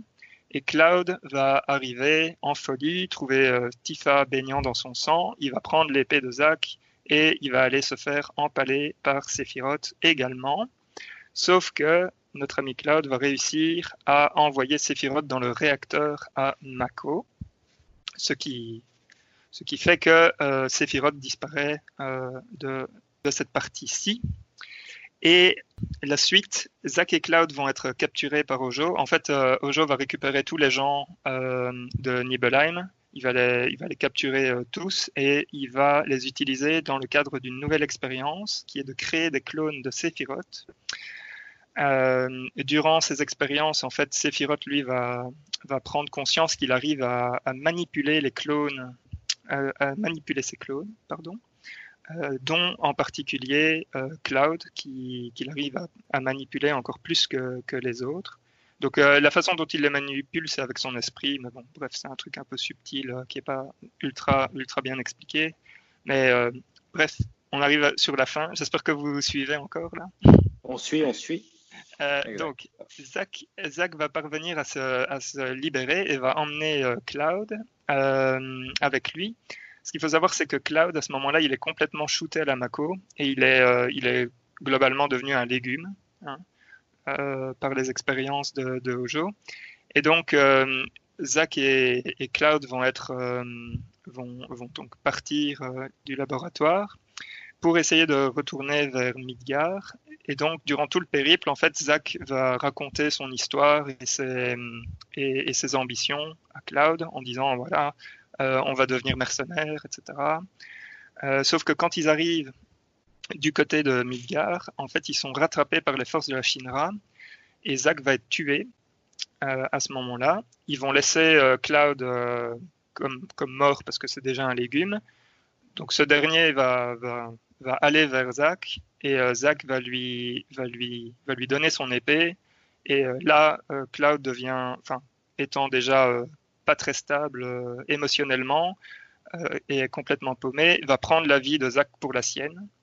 Et euh, c'est pour ça qu'il dit qu'il est ex-soldat alors qu'en fait, euh, il, est, il est rien du tout. Euh, et donc, là, c'est le moment où Cloud retourne à Midgar et est donc mercenaire, comme Zach l'a voulu pour eux, et rejoint Avalanche. Pouf c'est parfait. Merci Valérie en tout cas. C'était assez chaud euh, à faire. Ça, je veux bien croire. Première mini, mini, mini, remarque de quelqu'un qui n'a pas joué au set. On est d'accord que l'histoire a peu de sens. Non, elle a beaucoup de sens, mais elle est quand même complexe. Hein. L'histoire est extrêmement complexe, oui. Un peu tirée par les cheveux. oui, je trouvais. En tout cas, moi, quand j'avais joué au set de base, je trouvais que ça l'était. Oui, oui. Ok. Et c'est compréhensible dans le jeu? Parce que c'est le genre de truc que dans le 13 on captait plus, par exemple. Ouais, ici euh, c'est compréhensible, c'est pas si mal expliqué. En fait, la partie qui se passe juste après le remake explique beaucoup de, ce, de, de ce que je viens de, dire. Euh, n'explique pas la partie avec Zach en fait. Donc là, on ne sait pas mhm. encore euh, que Cloud est, complète, est complètement paumé. Mais ça explique toute la partie sur la première partie avec Genova. Les origines. Euh, voilà, et l'origine de Sephiroth est plus ou moins bien expliquée à ce moment-là. Donc euh, ça, ça c'est ça c'est pas si mal fait. J'ai une petite question annexe, moi. Est-ce que parce que ça, ça me trouble quand même, c'est une œuvre marquante dans le jeu vidéo. Vous, vous voyez les, les influences? Parce que je trouve que c'est quand même un, un style fort nouveau. Je veux dire que ça mélange plein de trucs mais qui ne ressemble à rien finalement. J'essaie de réfléchir, mais j'avoue que j'ai pas, il n'y a rien qui me, vient à l'esprit en tout cas comme influence. Euh. Oui, c'est plus pour après qu'on pourrait y réfléchir. Effectivement, moi, ça, c'est quelque chose qui m'a marqué quand j'ai commencé le jeu. Je me suis dit, c'est vraiment un visuel, même une histoire, des, des archétypes un peu tirés de partout, mais donc qui donne un, un résultat différent. Mais bon, ça c'est annexe, c'est pas, c'est pas le but de, de la conversation ici. Et donc, voilà, avec euh, ça comme, euh, comme base, je pense qu'on peut euh, discuter, on peut bien discuter de tout ce qui s'est passé dans, dans, ce remake. Moi, je... Ouais. Vas-y, Hector. Je veux avoir votre avis sur la fin, en fait. un peu comme ça, brut de décoffrage. Mais vous avez aimé, vous n'avez pas aimé C'est dommage qu'on soit pas en présentiel ici pour en présentiel pour faire la discussion parce que c'est vrai que ça, ça, va être animé comme débat, je pense. Ça va être animé. Moi, j'ai bien aimé. Moi, j'ai en jouant, en tout cas, j'ai bien aimé. Je trouve ça rigolo comme fin. Après, la présence de Sephiroth, je pense que c'est du fan service, mais en soi, ça m'a amusé. Et je trouve euh, le message, parce qu'au final, c'est tout le, tout le jeu, tu as des espèces d'esprits qui apparaissent, qui sont supposés être un peu les gardiens de, de la destinée. Et à la fin, tu te libères un peu de leur emprise, sous-entend clairement qu'ils vont s'amuser avec la suite. Et en soi, ça m'a pas dérangé. J'ai trouvé ça amusant à jouer, honnêtement. Alors, Valérian Juste euh, un truc, c'est pas encore. Bon, bref, ça là, on est de nouveau euh, euh, prédiction. c'est pas clair que ce soit le vrai Sephiroth qui, qui, vient face à nous, parce que déjà. Non, tout à fait, tout à fait. Non. ça, ça, je, suis, je, suis, sûr que des explications inutilement compliquées, il y en aura sûrement. Il y en aura très certainement, on est d'accord. moi, moi, je vais dire, j'ai bien aimé aussi la fin. Je suis pas trop sûr d'avoir aimé la partie avec justement euh, les, fantômes qui sont gardiens de la destinée. Euh, je trouvais ça euh, parfois, enfin, je sais pas, je n'ai pas trouvé ça très subtil en soi. Et donc, je suis pas ultra fan de cette partie-là. par contre, j'aime beaucoup la partie où Cloud se retrouve avec Sephiroth dans euh, je sais même pas comment ils appellent ça. end of space. Euh, ouais, le confin du, les confins du monde ou un truc comme ça en français, je dirais. Euh, et euh, j'aime bien l'échange qui se passe là, où Sephiroth lui dit euh, ce qui nous attend n'existe pas encore. Enfin, voilà. Et puis, enfin, surtout au moment où il fait référence aux fameuses 7 secondes avant la fin. Mm-hmm. je sais pas si ça vous l'avez aussi. C'est 7 secondes, c'est le temps dans l'original qui s'écoule entre le moment où on voit Sephiroth tomber vers Aéris. Et la mort où, il la transperce exactement. Et donc, euh, et où il lui dit euh, assez pour toi peut-être. Euh, enfin voilà, mais on verra ce que tu vas faire avec. Voilà, ça je trouvais ça, je trouvais ça vraiment très sympa en fait. Moi, et je trouve que, le post final est génial. Moi, moi, mon petit truc juste pour dire mon sentiment, moi j'ai pas joué au jeu, donc, j'ai vécu ça mhm. tout à fait différemment que vous. J'ai écouté un podcast en espagnol où il disait la fin m'a fait exploser le cerveau de quelqu'un que, que j'aime beaucoup finalement, c'est qui, est super drôle et qui a dit ouais, ça m'a fait aller sur internet directement. Donc j'ai joué, j'ai commencé le jeu parce que je voulais savoir. Et à un moment je me suis dit je vais pas finir le jeu, donc je vais aller voir la fin. Et la fin m'a fait complètement exploser le cerveau. J'ai re-regardé euh, la fin de nouveau et je comprends pas pourquoi j'ai été tellement excité, mais pendant un temps je n'ai fait que regarder des, des théories sur sur FF7. Aucun n'avait ma théorie que je trouvais la meilleure, mais bon, que ne sera pas le cas. Maintenant, je me rends compte que j'étais un peu ambitieux. Mais donc, mais ça, on parlera après. Et donc, euh, je vous laisse euh, de nouveau, je vous redonne la parole. Mais en soi, moi, en fait, ce qui est rigolo avec la fin, déjà, premièrement, je trouve que si tu n'as pas joué au FF7 original, la fin n'a aucun sens. Je... Impossible à comprendre. Ça m'a choqué à quel point je me suis dit, si tu n'as pas joué au set original, ce truc-ci n'a vraiment, mais alors là, aucun sens. Je me permets d'ailleurs, le, produit n'a pas de sens si tu n'as pas joué à FF7. Pratiquement, tout, tout, ce qu'il te donne en main. Parce que pour moi, mais après on verra, pour moi c'est un produit juste marketing. C'est en fait, et ça rejoint, c'est marrant, la, la, prédiction de David avec Demon Souls, ça s'est avéré ici en fait finalement, où c'est c'est juste une pub pour un jeu qu'on ne connaît pas. Et, mm-hmm. et c'est ça qui m'a fait exploser le cerveau. Je me suis dit, c'est une pub pour FF16, mais personne n'en parle. Et après, je me suis dit, c'est vrai que c'est très lié avec FF7, donc ils vont pas oser, mais à voir, à discuter, effectivement. Je mais je vous redonne la parole. Juste euh, dire un, un, truc. Donc, euh, Nomura, à l'époque où il a dirigé euh, Advent Children, a expliqué que le film, donc Advent Children, c'est le, le, film qui est lié à FF7. Euh, il explique que le film euh, est différent des films occidentaux dû au manque de réponse directe de l'histoire. Et il ajoute qu'il veut que les spectateurs interprètent certaines scènes eux-mêmes et en discutent avec leurs amis, comme autre façon ah, d'apprécier le, le, film. Et donc ici, je trouve qu'on on, retrouve ça aussi, où ça part, enfin, la fin part complètement dans tous les sens, et où plein de choses sont changées pour nous faire parler en fait de, ce truc-là. Mais effectivement, si t'as pas joué à l'original, je pense pas que tu puisses. Mais en fait, pour moi, ça, c'est marrant parce que là, je vais diverger un tout petit peu. Ça représente le mauvais côté des animés. Un côté, en tout cas, que je n'aime vraiment pas, c'est ce côté de on va faire de la fausse complexité juste parce qu'on t'a rien dit sur un truc qui soudain va devenir important. Et tu vas être là, je ne comprends pas. Et mhm. c'est vraiment ce qui se passe ici, c'est si tu n'as pas joué au FF7 de base, soudain plein de trucs que genre Zach va apparaître, tu vas être là, c'est qui? J'ai aucune idée, il n'a jamais apparu avant, mais là, paf.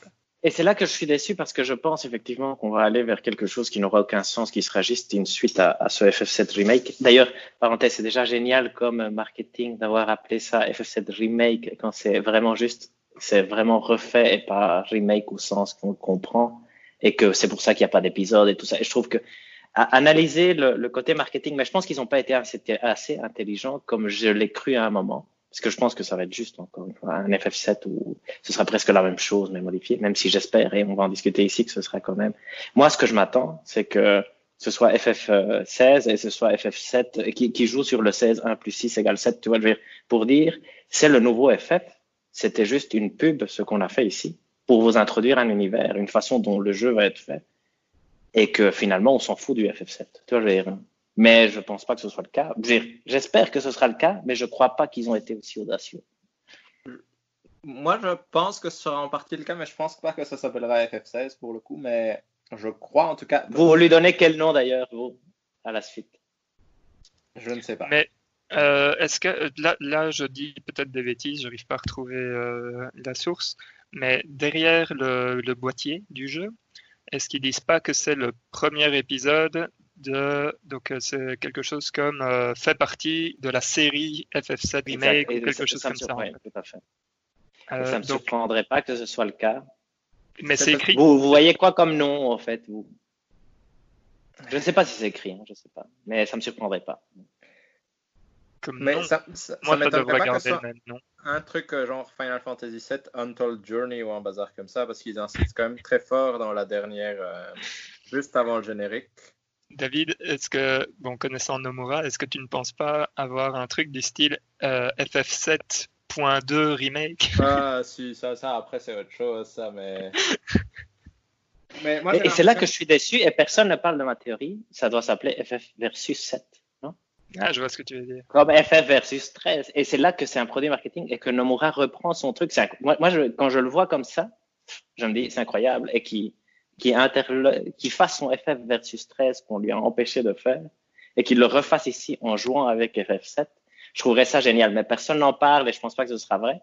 Mais je me suis dit, ah, Nomura, c'est un vrai génie. Il vient de faire quelque chose que personne pouvait imaginer et il remet son truc devant je me suis dit, le jour où il va annoncer FF versus 7, ça va exploser, mais personne n'en parle. Donc, encore une fois, comme je le dis, je, je crois que je suis le seul à avoir imaginé ça du fait que moi, j'ai pas joué au jeu. Et donc, j'ai vu que la pub que ça fait pour une nouvelle histoire essentiellement. Mais, mais en soi, je, je, je, vois ce que tu veux dire dans le sens où, pour moi, après avoir fait ça, en tout cas, après avoir fait cette fin telle qu'elle est là, soit ça peut évoluer vers un tout nouveau jeu, ce qui serait super chouette, soit ça va évoluer vers plus ou moins la même chose que FF7, mais avec des trucs complexes de genre multidimensionnel, voyage de blablabla, qui va être. On est d'accord que ce serait super nul. Voilà, ce serait dommage en tout cas.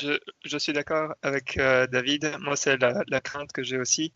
Moi, ce que j'espère, euh, et ça, c'est ma théorie, c'est que en fait, ça va continuer à suivre les événements de l'original, euh, peut-être que certains, euh, il y aura des petites modifications, bien évidemment, à gauche, à droite, mais les gros événements resteront les mêmes. Par contre, ce que ça va ouvrir, c'est la possibilité de faire des DLC dans le monde alternatif, euh, enfin, dans la dimension alternative où Zach vit, par exemple. c'est possible aussi. Moi, après, ma, ma, pensée plus terre à terre aussi m'a fait me dire, si ça se trouve, c'est juste pour nous dire que le jeu va pas être un monde ouvert, il va juste être un couloir. Ah, mais ça, ça c'est clair, non? Bah, c'est quand même Moi, mon espoir, c'est que ce soit quand même un nouveau jeu. Peut-être où Zach est le personnage principal et où ça s'appelle juste Versus 7 et ça doit défaire les événements du. C'est un peu lié au 7, mais que ce soit tout à fait nouveau. Mais je sais pas. Hein. Moi, c'est ce qui est. À un moment, quand j'ai vu ça, je me suis dit, waouh, est-ce qu'ils vont oser? Et... je crois qu'ils vont pas oser, apparemment, parce que plus personne n'en parle. Et ils parlent de nouveau maintenant de l'épisode 2. Ils en ont un peu parlé, je pense, cette semaine. Kitase, euh, il y a une, une, interview de Kitase qui, qui dit qu'a priori, enfin, le, ce qui, le nombre d'épisodes dont il parle le plus, c'est trilogie. Mhm. Et euh, qu'il n'y a pas, enfin, et que ça va quand même suivre apparemment les. Mais bon, après ça, ça peut être euh, de la, de la pub. Voilà, on ne sait pas vraiment ce qui est vrai. Je ne sais pas si eux savent exactement où ils vont aussi. J'espère. c'est une bonne question.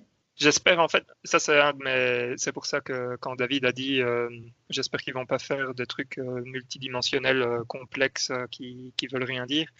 Moi j'espère qu'ils ont une déjà une bonne route tracée, qu'ils savent où ils veulent aller, mais pour éviter justement de s'éparpiller dans des théories farfelues qui n'auraient aucun sens. Quoi. Vrai. Moi, j'étais dans une optique tout à fait différente où c'était ça, ça, ce que ça fait ce jeu finalement, c'est dire maintenant on peut faire n'importe quoi. Et donc, on commence de zéro sur, euh, sur, voilà, vous avez vu à quel point ça va être génial. Maintenant, on fait un vrai jeu. Tu vois, hmm. Mais il pourrait, parce que la fin, c'est vraiment. Ça, ça parce que sinon, à chaque fois, tu peux avoir les trucs du destin, de la, du nouveau truc qui tourne en boucle jusqu'à l'infini. Et bon, tu vois, ça perd tout le sens. Ça deviendrait même, je trouverais, moi, j'attends, je pense qu'on attend tous maintenant l'annonce du deuxième épisode et ce que ça va dire? Parce que comment ils vont annoncer ça? Parce que les gens qui n'ont pas encore joué au FF7 Remake ne savent pas que ce n'est plus le remake. Euh, donc cette annonce-là va être capitale et on ne sait pas du tout comment elle va être faite. Moi, j'attends un truc du style CFF16 et donc c'est nouveau. Vous devez même pas avoir joué au FF7 original pour comprendre. Et ça, ceci était juste une pub. Et euh, mais voilà, mais je pense que tant qu'on n'aura pas ça, on ne saura pas tellement. Mais je, je, malheureusement, je crois qu'on ira vers quelque chose où ils ont une idée de multidimensionnalité. Apparemment, une des phrases que Sephiroth dit à, à Cloud dans euh, le End of Space est ce que Sephiroth dit à je ne sais pas quel personnage principal de Kingdom Hearts quand il ah. apparaît. Donc, euh, euh, ça, ça, ouvre des portes pour, euh, pour du multiverse. FF Kingdom Hearts. Juste dire un point sur le multiverse. Il y a quand même des trucs qui, qui vont être durs de, qui, qui, vont être durs à faire. Si par exemple tu, tu, dis que là maintenant ils sont dans un monde où, où Zach a survécu, maintenant la question que j'ai envie de dire c'est comment alors Cloud a l'épée de Zach. Oui, tout à fait. Mais en fait, ils sont dans des temporalités différentes. Apparemment, ça, c'est oui, euh... acquis du fait que le chien est différent dans le, dans le paquet de chips ou quelque chose comme ça. Mais ça, c'est ouais, ça, ça c'est clair. Mais c'est pour ça que moi, je pense, c'est théorie, je pense que ça, ça va être exploité en DLC ou un truc comme ça. En plus, c'est facile. mais moi, c'est rigolo parce que je suis d'accord avec toi. Je pense que ça va donner des DLC, mais je pense que ici, au fait, ce qu'il y a d'intelligent avec ceci, c'est qu'il se laisse plein de portes ouvertes dans la majorité. oui, mais en soi, pour moi, il se laisse aussi la porte ouverte de juste reparcourir tout FF7 en changeant les événements. C'est-à-dire que ce ne soit pas nécessairement Aeris qui meurt, mais soit peut-être quelqu'un d'autre, ou euh, en choisissant de tuer quelqu'un d'autre juste pour te surprendre ou ce genre de choses, mais de reparcourir quand même les mêmes événements et d'arriver au même endroit. Ce serait pas spécialement intéressant, je pense, mais j'ai l'impression que c'est aussi une porte qui se laisse. Euh, parce que c'est quand même une des visions marquantes que tu as à la fin du jeu, c'est plusieurs fois, tu as des petites visions du moment où Aeris est supposé mourir. Et ça laisse clairement sous-entendre qu'on euh, on peut changer ce destin-là. Tout à fait. Il y a un autre euh, moment qui est assez, euh, qui est assez parlant, qui est le moment où on voit Red 13 ou Nanaki, comme il s'appelle, où on le voit courir avec, avec les petits. ouais. Dans... La fin du jeu original. En fait. Exactement, ça c'est la fin du jeu original. Et Barrett lui demande qu'est-ce qu'on vient de voir Et euh, Nanaki lui répond euh, ce qui se passera si on échoue aujourd'hui. Oui, exact, exact. Et donc pour moi, c'est ça, c'est qu'on efface FF7 et on fait quelque chose de nouveau. Mais, encore une fois, j'ai peur que ce soit juste un, bête truc euh, où on change. ce, qui, ce qui serait tellement naïf. Ça pourrait être le truc le plus génial marketing jamais fait. Et ça va être juste un bête truc. Je, je suis de plus en plus, j'ai de plus en plus peur par rapport à ça. Vous ne trouverez pas que FF versus 7, ça le ferait quand même vachement En termes de nom et de, de coût marketing, oui, ça serait rigolo en tout cas. C'est sûr. Et que ce soit Zach et qu'à la fin il faut tuer Cloud, que sais-je, je, sais pas. Mais par contre, je trouve ça chouette que le jeu sorte en plusieurs parties, de toute façon, peu importe ce qui se passe après, dans le sens où je pense qu'ici, si le jeu avait duré 90 heures, moi, je l'aurais pas fini même euh, en général, dans l'absolu, je pense que je me serais fatigué. Euh. J'en avais un peu marre du système de combat, par exemple, et ce genre de choses. Euh. Mais il est vraiment fait pour, pour être de cette longueur-là aussi, non J'ai l'impression. Ouais, ouais, je trouve. Et il n'a pas été pensé plus loin pour l'instant, comme disait Valérian. Je crois que c'est un peu une inconnue pour beaucoup de gens. Ouais, enfin, moi j'ai dit, j'espère qu'ils ont quand même une map qui dit où ça doit aller, parce que franchement, c'est. Moi, je pense qu'ils l'ont pas et que c'est ça le, souci en soi, honnêtement. Ouais, ça, c'est ce qui, ce qui nous fait peur, je pense. Euh, en termes de théorie, etc., on veut aller plus loin. Euh, on a encore des choses à dire Si vous avez des théories, moi je suis preneur. Non, moi ma seule théorie, c'est cette histoire de DLC. Euh. En plus, en fait, ce qui, ce qui soutient ma, ma théorie, enfin, pour la, pourquoi je pense au DLC, c'est parce que donc tu vois Zach euh, vivre dans cette autre euh, temporalité. Euh, ils ont déjà fait Midgard, je veux dire, Midgard est modélisé, etc. Zach, c'est quoi C'est Cloud avec des cheveux noirs. Ouais. donc voilà, il, il retourne. C'est Cloud méchant. Bah, il est pas méchant. Il est, en plus, il est super. Non, je sais, c'est juste pour dire. Mais donc, juste pour dire, tu peux reprendre tout le moveset, etc. Tu peux, tu peux y aller comme ça. Tu as déjà tout qui est prêt. Tu dois juste créer une histoire. Enfin bon, voilà. Moi, c'est comme ça que je le vois. Je me dis ça, c'est fait. Mais ce serait décevant, non? Ce serait quand même vachement plus ah que ce soit versus 7 et que, que, que Zach soit tué cloud. Ça, ça, reste quand même la meilleure théorie. Mais, en fait, ça Mais elle, elle, n'arrivera pas. c'est ça, ça, qui est dommage avec cette fin, entre guillemets, c'est que du coup, ils se mettent quand même beaucoup de pression pour que ça aboutisse probablement à un truc moyen nul. J'ai ça, c'est vrai que c'est une très bonne remarque. Pour juger FF7 Remake, et d'ailleurs, c'est pour ça, pour moi, qu'il ne peut pas être le jeu de l'année, entre guillemets, pour juger ce jeu-ci, on a besoin de savoir ce qui vient après. Je suis d'accord. Et, au fait, moi, la pression inutile qu'ils se sont mis avec ça, je pense, c'est que s'ils font exactement la même histoire que FF7 de base, ça n'a aucun sens comme ça. Et ça, Vu ce qu'ils ont fait maintenant, ils peuvent plus le faire. Bah, voilà. Et, je trouve ah, cette pression-là un peu insensé. Parce qu'en tout cas, moi, s'ils le font, ça réduira mon plaisir de la suite. Si c'est exactement la même histoire. Parce que je serai là, à un moment, ça va changer, à un moment, ça va changer. Et si ça change jamais, je crois que je serai quand même un peu déçu mhm. par rapport à ce qui se passe ici à la fin, en tout cas. Parce que la signification d'avoir tué les protecteurs de la destinée, ou je sais plus comment ils s'appellent, c'est que ça doit plus du tout ressembler à quoi que ce soit. Euh, c'est un changement. C'est pas un changement où j'ai bougé un papillon qui a qui a bougé son, son aile et donc euh, ouais, je vais attraper un rhume. C'est vraiment t'as as tout as fait une explosion atomique sur euh, l'histoire ou pas ou vous le trouvez pas comme ça? Si si si si si. ça pour moi c'est le sous-entendu en tout cas. Ça c'est. Vous voulez voir la suite de FF7 remake? Alors moi j'ai envie de voir la suite de FF7 remake. j'ai envie de voir la suite entre guillemets comme elle est censée se passer mais dans les grandes lignes. C'est-à-dire euh, des petits trucs du style, euh, ok, euh, je sais plus, Jessie est pas morte, Brig non plus. Enfin voilà, et tu en fais ce que tu veux, c'est très bien. Mais je pense quand même que les gros éléments doivent rester les mêmes. Peut-être pas la façon dont on arrive aux gros éléments. Mais moi, c'est là que pour moi, faire cette fin, si c'est pour faire ça, n'a aucun sens, dans le sens où Faire changer les éléments annexes, tu peux le faire. De toute façon, personne ne va pleurer si Jessie. Tu pouvais le faire sans éléments de la destinée. non, mais euh, par exemple, euh, pourquoi est-ce que. Enfin, tu vois, pourquoi pas avoir le fait que Iris meurt, mais pas du tout au moment où on pense qu'elle va mourir, beaucoup plus tard, par exemple. Tu vois, dans un, dans un autre contexte. Tout à fait. Tout à fait. mais tu pouvais le faire sans, sans cet élément majeur qui vient annoncer. Vous ne savez pas du tout ce qui va arriver. Oui, ok. J'aurais, il aurait fait du style je sors de Midgar et la suite, ben, on s'attend à plus ou moins que ce soit pareil. Et quand il y a des petits changements, je me dis ah cool, il y a eu des petits changements. C'est un remake, c'est normal. Mm. Mais là, là, je suis d'accord avec Hector pour le coup. J'ai l'impression que même si c'est changer l'endroit ou le moment ou la trajectoire entre guillemets que tu suis, j'ai l'impression que si c'est la même chose, ils ont quand même mis tout un voile de on va faire un gros changement. Et en tout cas, pour moi, j'ai l'impression que a priori, ça, ça me perturbera quand même. C'est quand même un élément majeur qui est supposé changer la suite. Et si ça la change pas, j'aurais vraiment cette question de à quoi bon avoir fait ça? Et c'est là la question de ont-ils un plan pour la suite ou pas? Je ne sais pas. Ouais, ouais.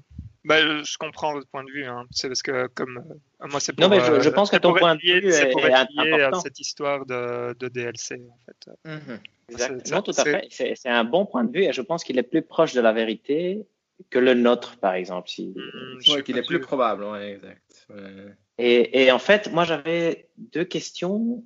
Sephiroth, il contrôle Cloud à partir de quel moment et comment est-ce possible ça? Euh, Donc, en fait, Sephiroth, il, il, il, peut, en fait, donc, euh, il peut contrôler, alors contrôler, c'est euh, un grand mot, mais il peut suggérer euh, à ses clones d'agir de certaines façons.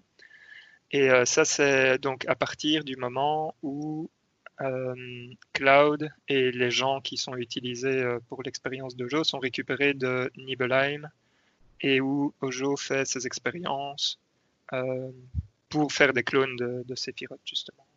Donc, dans la partie qu'on joue maintenant, on peut supposer que Sephiroth essaye de nous contrôler pour agir de la façon dont ça lui plairait, par exemple. Exactement. Tu, mm -hmm. peux, tu peux exactement. Euh, non, tu, tu, dois même y penser. Et donc, c'est un peu ce qu'il est en train de faire en étant un autre Sephiroth d'une ligne temporelle euh, euh, je veux dire, parallèle, vu qu'il ne veut pas que la fin se produise comme ça s'est produit dans le jeu original. ouais, c'est ça. C'est exactement ouais, ça. C'est intéressant. Et d'ailleurs, moi, j'avais l'autre question. Est-ce que vous êtes déçu que ce soit ça? Dire que, qu'on passe, qu'on parte vers quelque chose de différent. On ne sait pas encore à quel point différent. Et pas juste un remake euh, au sens propre? Non, moi, enfin, à voir ce qu'ils vont en faire. En fait, moi, ce qui me fait peur, c'est cette oui, histoire de complexité de l'histoire. Après, euh, je serais content avec tout. Ouais, moi, moi, je dirais que, en tout cas, quand ça s'est terminé, j'étais content, ça m'a amusé pour le coup. Donc, euh, je partirais plutôt sur le positif. Mais après, euh, est-ce que j'ai confiance sur ce que ça va devenir quelque chose de chouette? Pas spécialement. Mais en tout cas, ça m'a amusé sur le moment. Ça, c'est chouette. Ça vous a pas explosé le cerveau quand vous avez vu la fin? Non, mais ça m'a fait. C'est rigolo. J'ai quand même eu ce moment ah, okay. ah, c'est quand même rigolo. C'est quand, même, euh, quand même étonnant. Je ne m'attendais pas à, à exploser le, toute l'histoire euh, de façon aussi évidente. Jeu de l'année ou pas pour vous? Non. Euh, non, parce qu'il y, y, a des gros trucs qui vont encore sortir. Oui, tout à fait. fait. D'ailleurs, euh, par rapport aux prédictions, quand j'ai vu que The Last of Us ne sortait pas, je me suis dit, punaise. J'ai même euh, eu raison avec la prédiction où aucun des jeux ne gagnera le jeu de l'année parce qu'ils sortiront pas. et, et celui-ci ne pouvait pas le gagner. FF7 Remake qui était sorti, c'est presque sûr qu'il le gagnera pas, je pense. Mmh. Euh, mais non, mais non, euh, The Last of Us sort bientôt et il aura des beaux points, je crois. Je pense aussi. Je pense qu'il risque d'avoir de très beaux points. Ok. On a vous avez quelque chose à rajouter? Oui, pardon. Bah, C'était la même question. Ouais, non, de mon côté, je pense que tout est dit pour le coup. Yes. Euh... je crois que tout est dit, genre c'est la fin, ou tout est dit, euh, on passe au hors-jeu, les enfants? Je pense qu'on passe au hors-jeu. Yes, ok, on passe au hors-jeu alors. euh, David, tu commences? Euh, Oui, bah je vais, je pense que je vais entre guillemets tendre la main à Hector parce que je pense qu'on peut. Oui, faire... on a on a un hors-jeu partagé avec David. Nice. Voilà. Qui est le documentaire voilà. Euh, Netflix de NBA The Last Dance. Et je te laisse parler, David.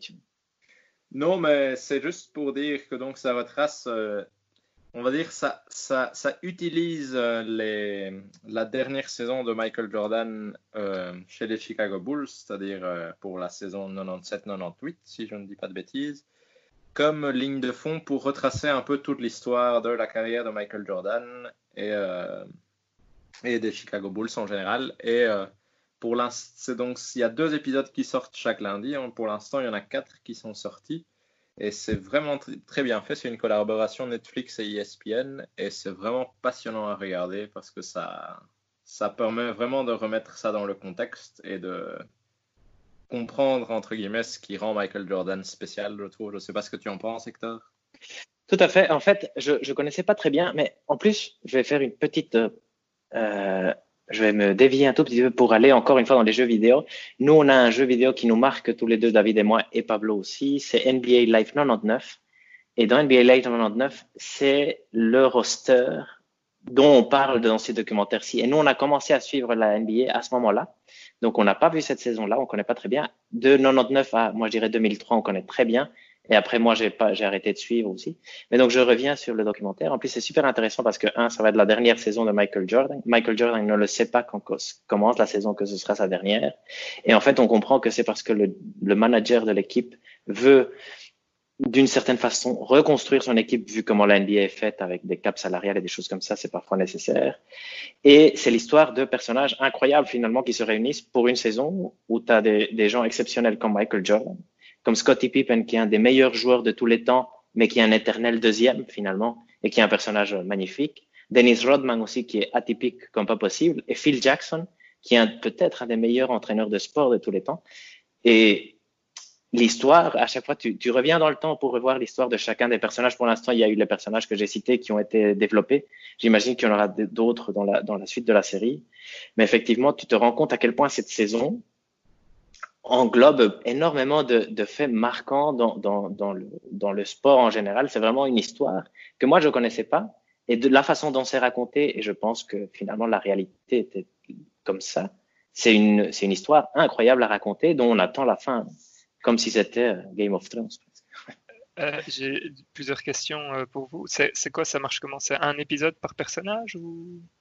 Plus ou moins, oui. C'est pas, oui, c'est pas explicitement ça, mais c'est plus ou moins comme ça. Mais ça va pas te dire Scottie Pippen, mais ça va l'introduire. Tu, tu... Mais c'est plus ou moins un personnage par. Et, ça, par et ça, va utiliser ça pour reparcourir un peu les différentes saisons depuis l'arrivée de Michael Jordan entre guillemets. Ouais, exact.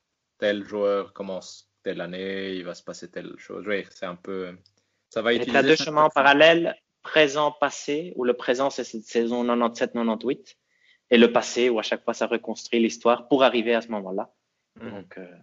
Et euh, quand, donc en termes de documentaires, c'est quoi? C'est avec des vidéos d'origine, des interviews d'origine, ou c'est complètement romancé? Enfin, romancé entre guillemets. En fait, c'est ça qui est intéressant, c'est que cette année-là, les Chicago Bulls ont accepté qu'une équipe vienne filmer euh, l'ensemble de la saison et de l'équipe ah. euh, pendant toute l'année. Sauf que c'est des images qui n'ont pas été utilisées pour un documentaire euh, depuis. Et donc, c'est ça que ça utilise pour toute cette saison-là. Donc, tu vois vraiment le, les images d'époque et les images de vestiaire d'époque aussi, entre autres. Et ah. c'est ça qui fonctionne très bien, je trouve.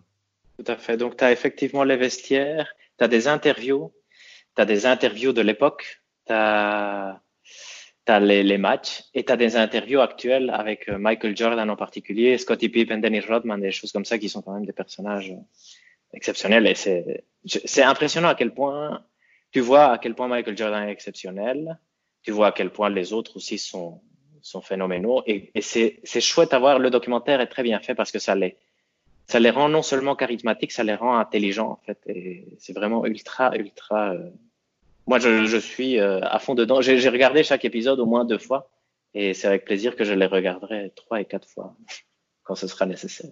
Il y a combien d'épisodes Enfin, c'est prévu combien d'épisodes? Il y en aura dix. Il y en aura dix, si je ne me trompe pas. Cool. Et donc deux nouveaux tous les lundis. Voilà. Oui. Et j'attends lundi comme si c'était Noël. et, et, du coup, euh, je pense que c'est c'est mon principal hors-jeu. Sinon, j'ai fini un roman qui s'appelle euh, Le collectionneur de monde, qui était vraiment très chouette et qui s'intéressait à la vie de Francis Burton, qui est un aventurier anglais qui a vraiment existé et qui a découvert euh, la source du Nil. Et du coup, ça va le suivre euh, pendant toute sa vie, entre guillemets, qui va aller de l'Inde ou en Arabie et puis finir par chercher la source du Nil et ce qui le rend intéressant, c'est qu'il va vraiment apprendre à parler. Il va vraiment s'intéresser aux différentes cultures. Donc, il va apprendre euh, l'arabe, il va apprendre l'indien. Il va se faire passer pour un musulman pendant toute une période. Donc, c'est vraiment un personnage euh, très particulier. Fascinant. Voilà. Et le livre s'appelle Le collectionneur des mondes et c'est vraiment très, très, très chouette à lire pour le coup. C'est vrai que Francis, euh, je sais plus comment il s'appelle, Francis Burton est vraiment un personnage que j'avais découvert aussi par hasard. C'est pour ça que j'avais offert ce, ce livre-là David, à David d'ailleurs, parce que j'avais lu un autre livre sur lui qui était fascinant aussi. Et, euh, et donc oui, c'est un personnage que je ne connais pas, qui donnerait bien en jeu vidéo, je crois. Mais euh, voilà. Je pense aussi. Un peu Nathan Drake. Comme ça. Un peu. Un peu Nathan Drake et un peu un, ce, ça, ce serait un bon euh, assassin de Assassin's Creed. Il, a, il fait un peu de tout. et, ce, et un peu lutte contre l'establishment anglais, donc les Templiers. De mon côté, j'ai fini le livre dont j'ai parlé la, dernière fois. Ender. la stratégie Ender, ouais, que je recommande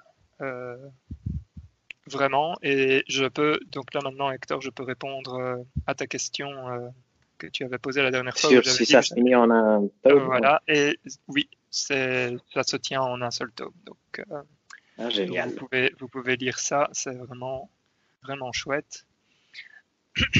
Et sinon, avec ma femme, nous avons regardé Sons of Anarchy, les deux premières saisons. Days Gone, la série. Days Gone, la série, exactement, sans, les, sans les zombies. C'est vrai. C'est l'histoire euh, d'un biker qui entre en conflit euh, avec, la avec la direction, prend son, son club de motards, si on veut, et euh, va essayer de trouver une sorte de balance entre le fait d'être un père et faire partie de ce club d'hors-la-loi. Euh, c'est vite dit comme ça. Mais donc, la première saison était, franchement pas mal. C'était assez chouette. Euh, il y, y, avait du développement de personnages, de comment dire, des personnages principaux. Le développement des personnages principaux était sans être exceptionnel. Euh, c'était efficace, simple. C'était franchement pas trop mal. Et puis la deuxième saison, en fait, a ruiné absolument tout, je trouve. parce que dans la deuxième saison, on oublie tout ce qui est on oublie principalement le développement euh, des personnages et on, part juste en mode euh, berserk en faisant n'importe quoi et en montrant de la violence et, euh, ce genre de choses juste pour le plaisir d'en montrer quoi. Et au niveau de l'histoire, franchement, la saison 1 est, regardable. Enfin voilà, si, je devais conseiller, vous pouvez regarder la saison 1 et puis il faut s'arrêter là, quoi, en gros, et se faire, ah, se faire l'idée de, de, ce que ça aurait pu être. Comme dans... imaginez, euh, imaginez la suite. voilà. non, mais dans, en, gros, euh, dans la, dans la saison 2, c'est vraiment euh, du n'importe quoi pour, pour faire durer la saison. Il y a de la violence gratuite, alors que le but du show est soi-disant de, de, remettre en cause la violence du club, etc. Mais personne ne fait rien pour. C'est des situations où, où personne n'est d'accord pour pour, pour, le plaisir de ne pas être d'accord. Enfin, bref, c'est, c'est terrible.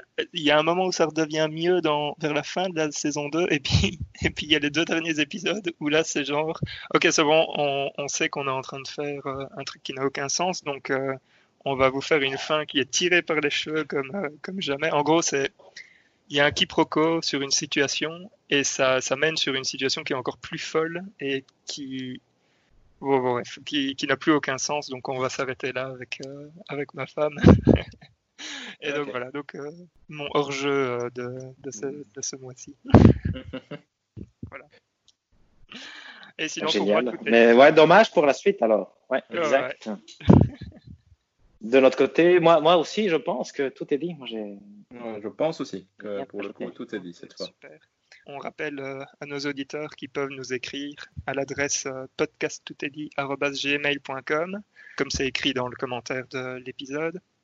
Aussi, maintenant, nous avons un, Twitter, donc vous pouvez euh, en tout cas me suivre, moi, c'est @silosia, et la page du podcast, c'est @podc tout est dit. Mais aussi, ça sera noté dans le commentaire de l'épisode. Et euh, messieurs, euh, pour la prochaine fois, ce sera votre tour de, de donner vos, vos, contacts sociaux. C'est vrai, c'est ça, on va avoir une formation pour pouvoir communiquer avec l'extérieur. nice. D'ici là, euh, portez-vous bien. Et jouez bien. Parfait, merci, toi aussi. Ciao. Ciao, ciao.